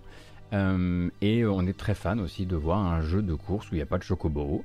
Euh, comme quoi, il faut vraiment aller du coup chez les, chez les, les, au Square Enix Collective pour avoir accès à enfin un truc qui fait pas du co-branding dans tous les sens. Et donc le jeu est sorti sur Switch, PC, Xbox One et PlayStation 4 hier. Peut-être que ce sera l'occasion euh, de, s'y pencher. Je sais pas si d'autres si gens ont déjà streamé le jeu ou, s'apprêtent à le faire. Bref, euh, ça c'était donc une première info. La prochaine, la bande-annonce n'est pas neuve, mais l'info en revanche, elle l'est un peu plus. Euh, puisque aujourd'hui on est le 14. Et aujourd'hui, si tout se passe bien, s'il n'y a pas de revirement de situation, devrait, j'aime bien, je préfère dire devrait parce que ça pourrait, voilà, virer sur le côté à n'importe quel moment, devrait sortir Eon Must Drive, euh, Must Die, pardon, euh, le fameux jeu lituanien euh, récupéré en édition un peu tard par Focus, après que son équipe de développement ait littéralement implosé. Et du coup, une véritable boule puante hein, ramassée par Focus qui doit regretter son truc et qui essaie désespérément de sortir le jeu malgré tous les conflits qui opposent les anciens, les nouveaux développeurs, mais aussi Focus du coup. Hein. Pour rappel, le jeu ressemble à ça. Et donc Ion, Ion Must Die, vous l'avez déjà vu, souvenez-vous, c'est ce jeu qui avait fait grand bruit lors d'une présentation Sony de 2020. Et puis ensuite derrière, je vous la fais courte hein, parce que on a déjà fait euh, trois fois le tour. En l'occurrence, une partie des devs sont écartés du projet. Le problème, c'est que la partie des devs qui est écartée du projet, on comprend que c'était celle qui a travaillé le plus sur le projet, c'est celle qui a été le moins payée, parfois pas payée du tout pour son travail sur le jeu. Euh, et à partir de là, euh, des histoires de crunch, des histoires de vol de propriété intellectuelle, puisqu'à jusqu'à preuve du contraire, en tout cas, les anciens développeurs affirment que euh, pour sortir le jeu, il, pour sortir le jeu et ne pas être attaqué devant les tribunaux, Limestone et Focus devraient posséder l'intégralité de la propriété intellectuelle du jeu. Or, pour l'instant, ce serait plus compliqué puisqu'une partie de cette propriété intellectuelle serait encore possédée par l'ancien développeur, qui lui, enfin l'ancien euh, cofondateur du studio, qui lui a depuis fabriqué un autre studio et est sur son propre jeu. Bref, en l'occurrence, hier, on avait le compte officiel de Eon Must qui sortait un gros pavé de texte avec les éléments de langage de Focus, tout ce qui s'est passé, ça s'est passé avant l'arrivée de Focus. Nous, on a diligenté des enquêtes. On vous assure qu'on est bon au niveau euh, de la propriété intellectuelle. On vous assure qu'on n'a rien à voir avec ça. Et nous, on veut juste, juste sortir le jeu. À côté de ça, ils n'ont pas trop le droit de sortir des, trailers du jeu euh, sur, leur, sur chaîne YouTube parce que l'ancien euh, possesseur de l'IP ou actuel possesseur de l'IP est capable de faire striker les vidéos que eux sortent. Donc ils savaient qu'ils allaient sortir le jeu sans quasiment aucune com. Donc là vous me dites qu'il est apparu sur les boutiques. Le jeu n'est pas apparu manifestement chez les journalistes non plus. Il a été envoyé, je crois, à personne. Un démenti la veille et on sort le jeu parce que c'est un peu comme une mauvaise grippe si vous voulez, il faut que ça sorte quoi. Pour Focus, on comprend bien qu'il faut que ça sorte et ils espèrent simplement qu'ils ne viendront pas se faire attaquer euh, par les anciens développeurs. Problème justement pour ces anciens développeurs qui auraient du coup des dommages et intérêt à aller chercher là-dedans. Ils le disent dans leur blog post publié hier en réponse aux éléments de langage de Focus. Ils n'ont pas la capacité financière d'attaquer. Ils le disent, on est persuadé qu'on aurait gain de cause, on a les documents qui prouvent qu'actuellement ils n'ont pas la maîtrise totale de la licence, qu'ils n'ont pas rendu l'argent qu'ils auraient dû rendre, notamment plus Limestone Games que Focus en l'occurrence, mais on n'a plus la capacité financière de partir à la filoche euh, face à un, tribunal. Et du coup, en fait, le jeu sort peut-être très probablement euh, avec euh, un fatras légal pas tout à fait clair dans le dos, mais peut-être qu'il ne sera pas inquiété par ça, parce que tant que les autorités ne s'y intéressent pas de leur côté, les anciens développeurs, eux, n'ont pas la capacité d'engager ces poursuites-là. C'est ce qu'ils disent, en tout cas. Euh, et à partir de là, du coup, eux, aimeraient simplement une chose, et c'est là que ça devient un peu sordide. On apprend dans leur, euh, on va dire, dans leur version des faits, euh, on apprend que l'ancien donc lead du projet, qui a été écarté et en gros à qui on a volé son jeu, aurait encore actuellement son appartement, sa propriété, euh, qui serait gardé comme euh, garantie financière par le studio, parce qu'il l'avait mis en garantie financière à l'époque, et que actuellement, tout ce qu'on lui a promis, c'est que quand le jeu sortirait, il pourrait récupérer son appart. C'est plus son jeu, c'est plus son studio. Ce sera pas ses ventes non plus. Mais il a un appart actuellement qu'il ne peut pas utiliser, dont il ne peut pas jouir, car il est euh, immobilisé. et c'est une promesse a priori de laquelle Focus, à de laquelle Focus serait au courant. Euh, donc voilà, c'était pour mettre un petit peu de contexte hein, sur la sortie de Eon Must Die. Vous saurez que c'est sorti aujourd'hui à 20 euros euh, et que si le truc reste euh, sans, disparaître des, sans plateformes, c'est très probablement parce que ceux qui se disent lésés dans cette affaire n'ont pas la capacité de se battre. Je prends pas parti. Je ne sais pas si, si je. On peut, on peut quand même partir du principe de base que c'était un panier de crabe depuis le départ. On comprend que ça s'est tiré dans les pattes très très vite et bien, avant l'arrivée de Focus. Focus, je pense, a une obligation morale qu'à titre personnel, je pense qu'ils ne, ne respectent pas à ce moment-là, parce que dire qu'ils ont diligenté des enquêtes qui, en plus de ça, selon les anciens développeurs, ne sont jamais arrivées jusqu'à leurs oreilles, c'est un problème. Mais ils ont l'air de toute façon de s'en foutre en fait. Le but là, je pense qu'il faut que ça sorte, il faut qu'on arrête d'en parler. Ça va faire quelques ventes et puis euh, merci, bonsoir quoi. Euh, donc on verra, ça se trouve, ça va faire beaucoup de ventes sans communication et on découvrira que voilà, il n'y avait pas besoin de ça. Mais bon, aujourd'hui sera également Despots Game, mais celui-ci en accès anticipé. Est-ce que vous vous souvenez de Despots Game? Particulier celui-ci, très joli, bonne musique, mais très particulier.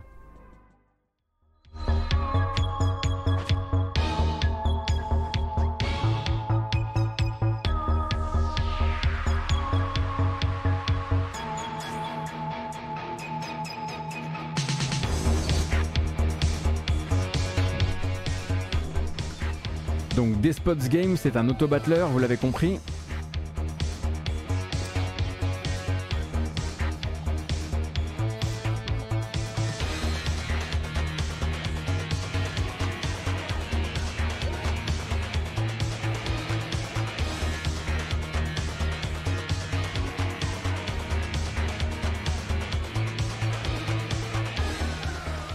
Sais pas si la démo est encore disponible, mais euh, aux dernières nouvelles, un Despots Game c'était de la bonne, comme dirait l'autre.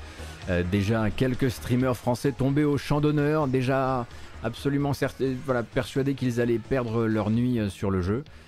donc comme vous pouvez le voir, effectivement ça commence aujourd'hui en accès anticipé sur Steam. et est-ce que la démo est encore dispo? Et oui j'avais parlé d'Unsighted Flonflon, j'aimerais même en streamer bientôt, si possible. C'est un jeu dont tu ne gères pas les combats effectivement parce que c'est un auto-battleur, mais à côté de ça tu vas gérer la composition de tes équipes ainsi que différentes, euh, différentes variables autour des combats. Et la BO tue, oui bon la BO, euh, euh, je sais pas si j'aurai le temps de jouer au jeu tout de suite, mais la BO en revanche je vais pas, je vais pas attendre. Autre jeu du jour, et on l'avait oublié dans notre, dans notre journal des sorties de lundi, et j'ai honte de fou, parce que c'est probablement celui sur lequel je fonde le plus d'espoir pour la journée. Alors, non, mais des Spots Game, je savais déjà. Euh, Evil Tonight, Tonight, Evil Tonight sort aujourd'hui. J'ai couru après les devs pour avoir une clé. J'ai pas eu de réponse. Mais dès qu'il sort, euh, on joue. Evil Tonight, donc un Resident Evil avec un peu plus d'action façon 16 bits et esthétique un peu weeb. Souvenez-vous. C'est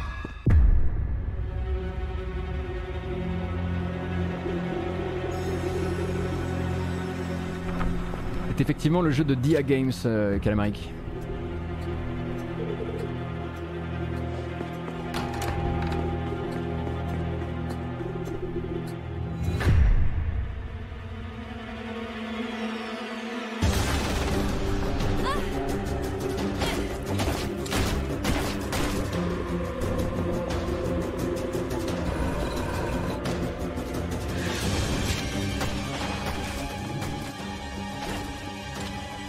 Donc euh, Dia Games hein, qui avant de faire Evil Tonight ont fait Viviette et Strikey Sisters.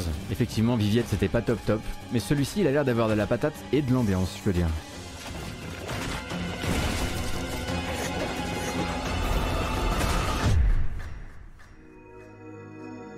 Donc si... si le jeu sort pas à une heure complètement délirante, je reprendrai probablement un live dans la journée pour y jouer.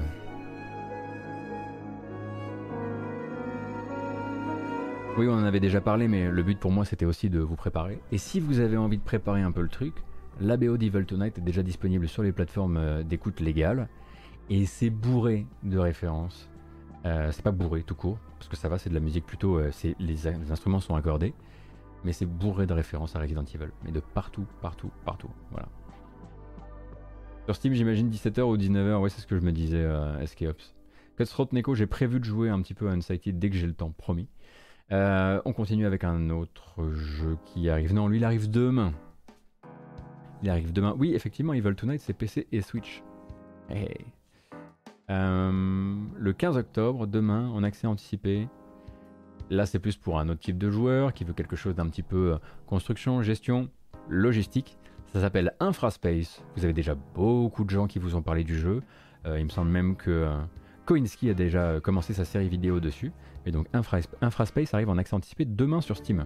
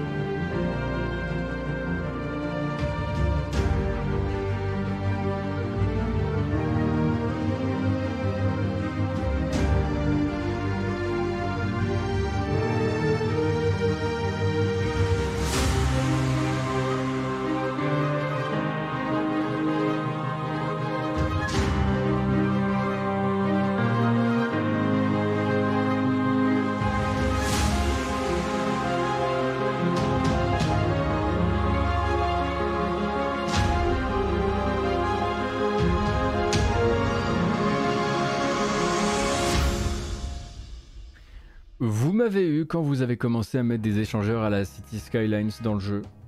Là, effectivement, il s'est passé un truc. J'ai compris que ça allait pas juste être de la de l'industrie, mais aussi de la vraie logistique. Je suis chaud. Je suis chaud. J'espère que la musique est aussi belle, euh, enfin, qu'elle a ce côté un petit peu, euh, voilà, envolé hein. Euh, de la bande-annonce. C'est pas très joli, on pourrait même dire que c'est un jeu à bout, euh, mais du coup ça sort en accès anticipé demain sur Steam. Et le jeu, donc pour rappel, puisque c'est demandé sur le chat, Circuit Superstars et le jeu de Square Enix, le jeu de course de Square Enix Collective dont on parlait tout à l'heure, on a un qu'on connaît bien. Alors malheureusement, je suis au regret de vous annoncer euh, que moi j'avais pas trop aimé, malheureusement. Ça sort le 28 octobre sur console, c'était déjà sorti sur PC. Il s'agit de Virtuaverse, donc un point and click cyberpunk italien avec dans son équipe de développement un certain Master Boot Record qui faisait une partie du game design, mais aussi bah, la musique, hein, parce que c'est Master Boot Record.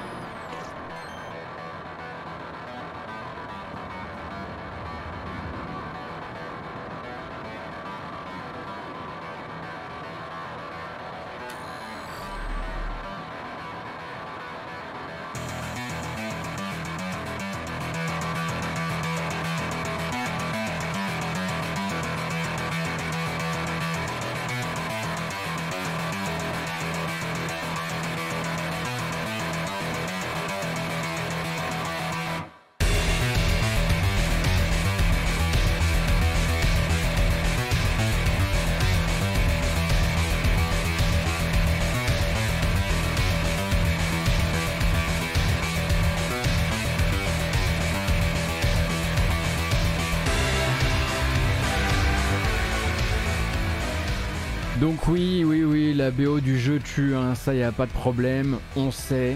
Euh, Master Boot Record, oui, est très inspiré par Doom, hein, parce qu'il a fait des covers de Doom. si vous n'avez pas envie de jouer au jeu, voilà, tout ce qu'il a fait d'un point de vue musical et Kid Gencore, euh, c'est très connu.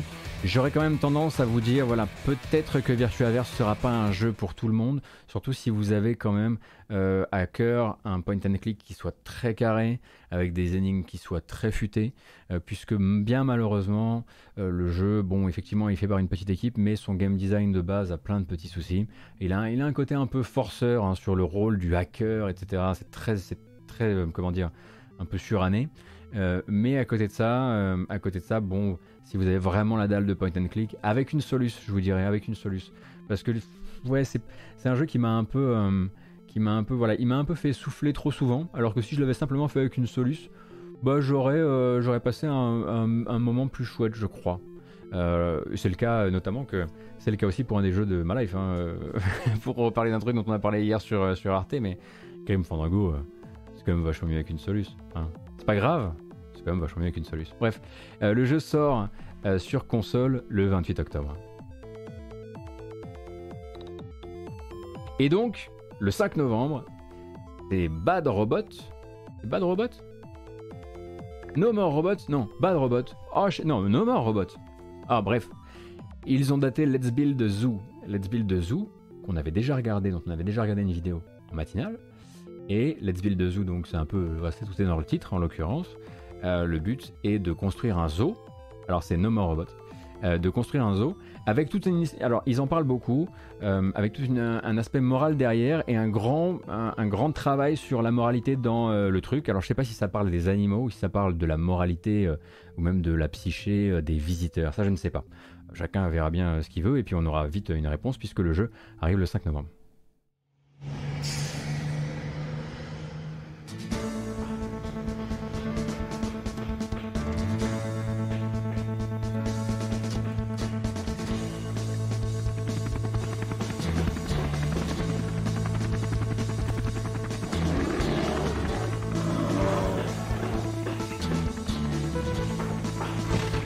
Ah oui, c'est vrai qu'il y a tout un système d'hybridation des animaux pour créer des espèces, donc peut-être qu'il y a une question morale et éthique derrière ça.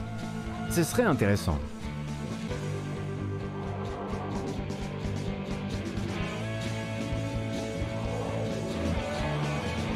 Donc Let's Build a Zoo arrive lui, alors c'est une vieille bande-annonce, hein, donc euh, voilà, et il arrive donc le 5 novembre prochain. Et il y en a un autre que je voudrais vous montrer, euh, ah mais attendez, il y a une fin de bande-annonce où on voit un petit peu plus. Ah ouais, ça peut être vraiment dégueulasse en fait. Attendez, il y a une fin de, il y a une fin de trailer, bougez pas.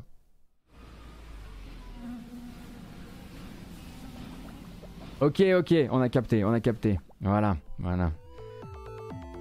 On y est un peu plus, du coup. Euh, c'est vrai que ça ressemble un peu à, à du Abo Hotel, mais rassurez-vous, on se placera sur le jeu, on verra un petit peu de quoi il retourne. Et évidemment, Nodus est de retour sur Gamecult, on sait très bien que vous aurez des nouvelles du jeu sur Gamecult, puisque le jeu de construction de zoo, c'est un, peu, un peu la vie de Nodus en l'occurrence. Euh, automne 2021, pas de date pour le moment, ça s'appelle Undying, ça n'a rien à voir avec Clive, Barker's Undying, rien à voir avec l'œuvre de Clive Barker, ça s'appelle juste Undying. Et si j'ai bien compris, ça arrive en accès anticipé, et c'est un jeu post-apocalyptique avec des zombies, où vous avez déjà été mordu. On regarde, hein, on verra.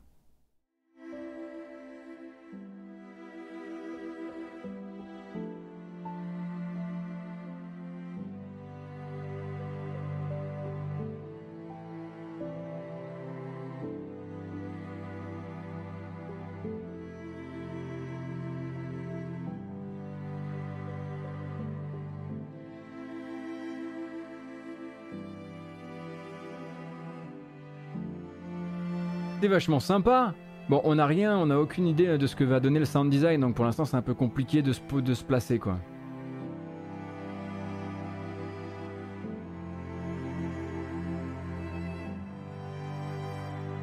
Ouais, il y a un aspect projet Zomboid, hein. euh, effectivement. Si vous êtes intéressé par ce genre de jeu, avec ce genre de présentation, ou en tout cas ce genre de budget en l'occurrence, il y a déjà projet Zomboid. On verra ce que Lucie a apporté au genre. Donc automne 2021, on attend la date exacte. Et on va continuer directement avec le report annoncé hier soir. Oui, Art Machine, les créateurs de Hyper Light Drifter, oui, c'est un peu normal qu'il ne donne plus de pas de nouvelles de Solar H. Solar H qui en l'occurrence hein, devait sortir le 26 octobre de ce mois-ci. Enfin, le 26 octobre de ce mois-ci, oui, le 26 octobre quoi. Et malheureusement, attendra un tout petit peu.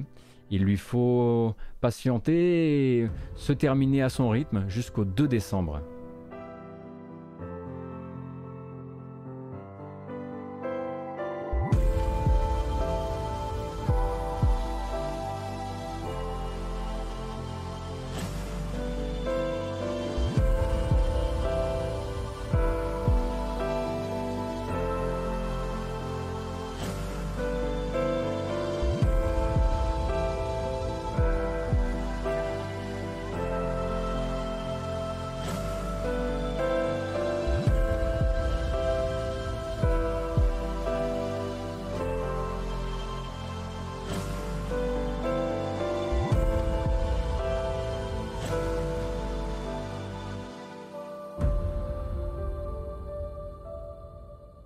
Vous pourriez lui donner bien des noms à hein. ce Solar H. Ça pourrait être euh, Hyper Light Radio, ça pourrait être euh, Hyper Light Journey, ça pourrait être euh, Jet Set Colossus, ça pourrait être beaucoup de choses. Effectivement, on voit qu'il y a, beaucoup de choses. Et puis, et puis du Gravity Rush aussi, hein, quand même, on va pas se mentir.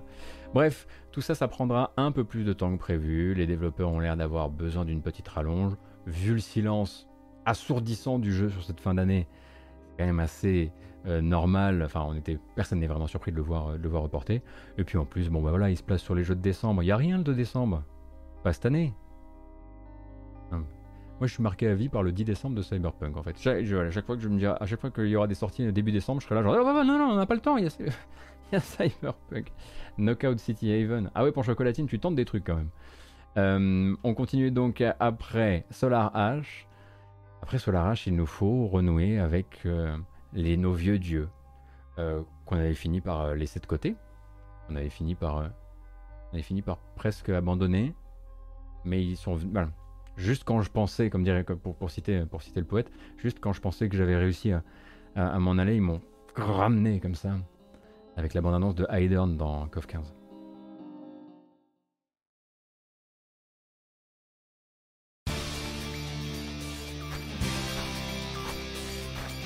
Hider.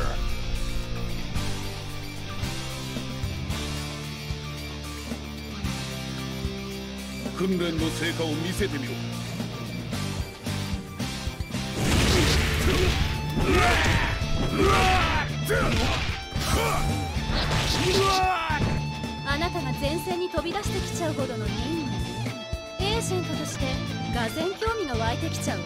あさ fait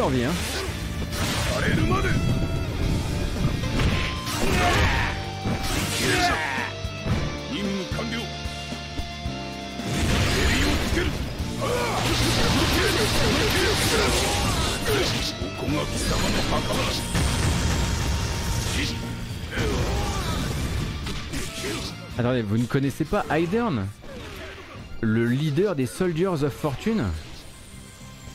Moi non plus, je viens de regarder Wikipédia, mais très vite, hein, pour pouvoir dire, oui, alors c'est ce qui expliquerait manifestement que ce mec ressemble à un personnage de G.I. Joe. Il sera là, bah du coup, hein, voilà, dans KOF 15, qui est toujours censé, sortir le 17 février 2022. Mais bon, peut-être que d'ici 2022, ce sera la mode, ce genre de DA, on sait pas. les modes, vous savez, ça, ça va, ça vient. Donc Shatter All Expectations, encore une fois, merci Aiden. Euh, et on va recommencer, hein, c'est la saison des la saison des bandes annonces de KOF 15 qui recommence. Mm. Ouais, ouais, ouais, ouais, c'est long, hein. c'est long parce que c'est loin encore. Il y en a un autre qui s'est daté. Alors ça tombe bien parce qu'il va sortir du coup au Japon là très bientôt. Et la sortie pour nous est pas si lointaine. Est-ce que vous vous souvenez de Monarch? Monarch, c'est donc euh, un jeu, donc la nouvelle licence RPG créée par d'anciens de Shin Megami Tensei, qui ne travaille plus avec euh, Shin Megami Tensei. Et donc le 25 février 2022, c'est la sortie européenne du jeu. Sortie européenne qui a laissé donc libre cours à la créativité de Nice America qui a du coup fourni un trailer américain. Et vu que c'est l'année qui est sortie, je suis au regret de vous mettre du SMT-like avec les voix anglaises. C'est pas la première fois ici. Et c'est sûrement pas la dernière non plus, malheureusement, je suis désolé. Désolé. Tremble in delight. Am the abyss. I am one and I am all. the world and the self, ephemeral, eternal.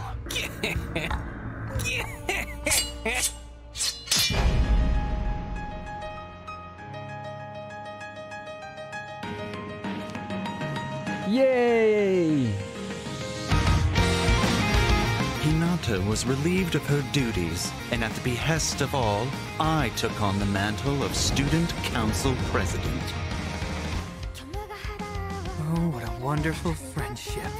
Ah, elle est longue la bande-annonce, hein. je vous mets pas tout, hein. parce que là ça va vous présenter personnage sur personnage, vous allez faire tous les refrains, tous les couplets du morceau. Hein, le machin fait Ah non, ça va, 1 minute 52. Ah, je vous laisse en, en compagnie de cette petite Wibri. À tout de suite. Me a sleeping beauty. Every chance comes once in a lifetime. You could call it destiny. I can't believe we've never met. You're just my type, too. As if. It's a cruel, irrational world. No matter what time or place you decide on, the night will always come. Bon là je peux vous le dire tout de suite, hein. même moi qui ne suis pas un expert, vous allez vous faire douiller par la mise en scène du jeu. hein. Ça bouge pas. hein. C'est euh, statique de chez Static Monarch. Et pour l'instant ça montre pas beaucoup, de choses en termes de gameplay. On attendra évidemment. Il va y avoir la sortie là euh, euh, du jeu euh, au, au Japon, ce qui veut dire que vous allez probablement avoir un test, qui c'est peut-être même un test import du côté de, des Gaijin. J'ai pas l'info, mais s'il devait y avoir un test import quelque part en France, ce serait très probablement du côté de, du côté de Gamecult, j'imagine. Et du coup, il y a des vidéos plus longues, merci Dr. Creeper, euh, sur leur chaîne, donc sur chez Nice America, ou peut-être chez Nice tout simplement. Euh, non, chez Nice America, pardon. Et donc voilà, 17, euh, 25 février. Et j'en ai gardé un tout dernier pour la fin, un qui m'a été suggéré. Il vise le début de l'année 2022. euh, et il s'appelle Selfloss. Je crois que ça pourrait nous brancher. Euh, faut voir, hein, faut voir, mais il y a un truc, il y a vraiment un truc.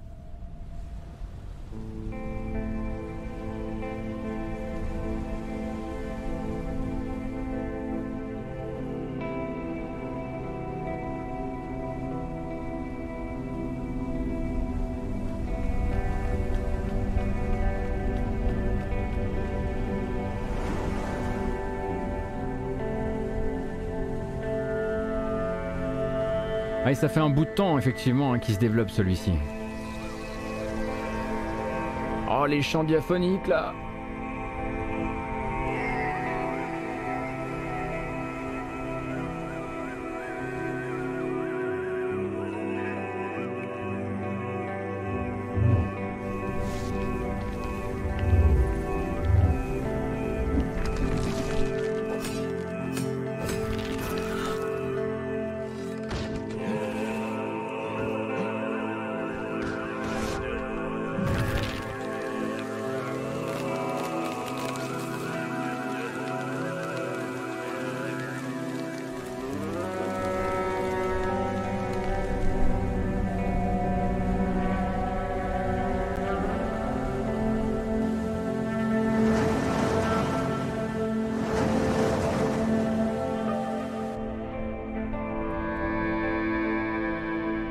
Mais écoutez, tout va bien. J'ai l'impression que ça. Tout est normal dans ce plan. Donc Selfloss avait effectivement euh, proposé une démo, je ne pense pas qu'elle soit encore disponible euh, malheureusement, à vérifier. Mais donc c'est développé en solo dev par Alexander Goodwin euh, et ça vise effectivement le début de l'année prochaine. Et la BO, la BO dans mes veines. Mais qu'est-ce que c'est que ça? Qu'est-ce que c'est que ces chants diaphoniques là? Est-ce que ça a été produit par, pour l'occasion ou juste pour la bande-annonce? J'ai un peu peur que ce soit juste pour la bande-annonce parce que tout le monde n'a pas ce budget. Hein. Euh, Austin Wintory, il peut le faire par exemple. Euh, mais bon, tout le monde n'a pas, n'a pas accès à ça. Et. C'est vrai qu'il y a un petit côté Asylum euh, for the feeling euh, flonflon, je suis assez d'accord. Est-ce que c'est islandais bah, le, développeur s'appelle s'appelle Alexander Goodwin, on va regarder ça ensemble. Solo dev, vas-y, je tape ça, on va voir ce qui se passe. Alex Goodwin, ArtStation. Euh, russe, Saint-Pétersbourg, basé en tout cas à Saint-Pétersbourg, si on peut en croire son ArtStation qui a pas l'air tout à fait à jour non plus.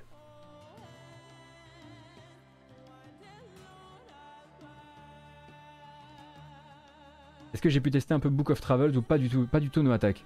En revanche, ce que je vais faire, euh, c'est que euh, c'est qu'on va, y, qu'on va y jouer aujourd'hui en fait. On va trouver une manière. En fait, demain en plus, on est en grasse mat. que là, c'est terminé pour aujourd'hui. Eh oui, 11h28, pile à l'heure. Euh, et je pense que ce que je vais faire, c'est que je vais profiter du fait qu'on est en grasse mat pour streamer aujourd'hui. Streamer fort, streamer, streamer grand. parce qu'en en fait, le truc, c'est que j'ai envie de jouer à Evil Tonight. J'ai envie de jouer à Book of Travels j'ai envie de jouer à Unsighted, j'ai envie de jouer à Back 4 Blood. J'ai moyen envie de faire de la publicité à Eon Must Die, même si je reste extrêmement curieux. Tous les jeux autour, des spots game, j'aurais clairement pas le temps d'y jouer. Euh, à un moment, il faut jouer. Voilà. Et, et, et je m'étais fixé comme objectif de finir aussi Metroid Dread aujourd'hui. Mais il peut bien, il pourra bien attendre, sans foirer. Voilà. C'est tout ce que j'avais à dire pour aujourd'hui. Et on peut tranquillement se mettre un petit morceau de musique et couper la VOD.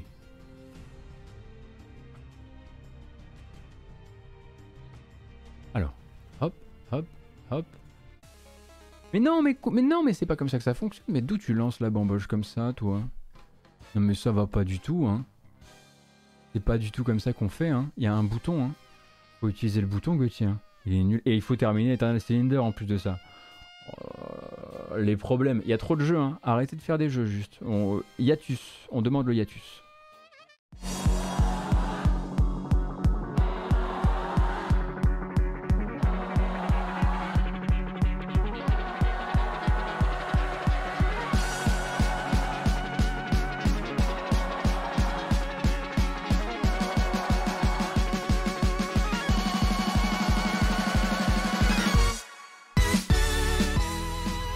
Merci beaucoup d'avoir été là pour encore une fois une matinale jeu vidéo. J'espère qu'elle vous a plu. Elle s'en va vers les plateformes habituelles en commençant par YouTube avec la version chapitrée comme d'habitude, euh, ainsi qu'une version audio disponible sur les plateformes de podcast, que ce soit Google Podcast, Apple Podcast, Podcast Addict, Spotify et quelques autres, j'en suis sûr.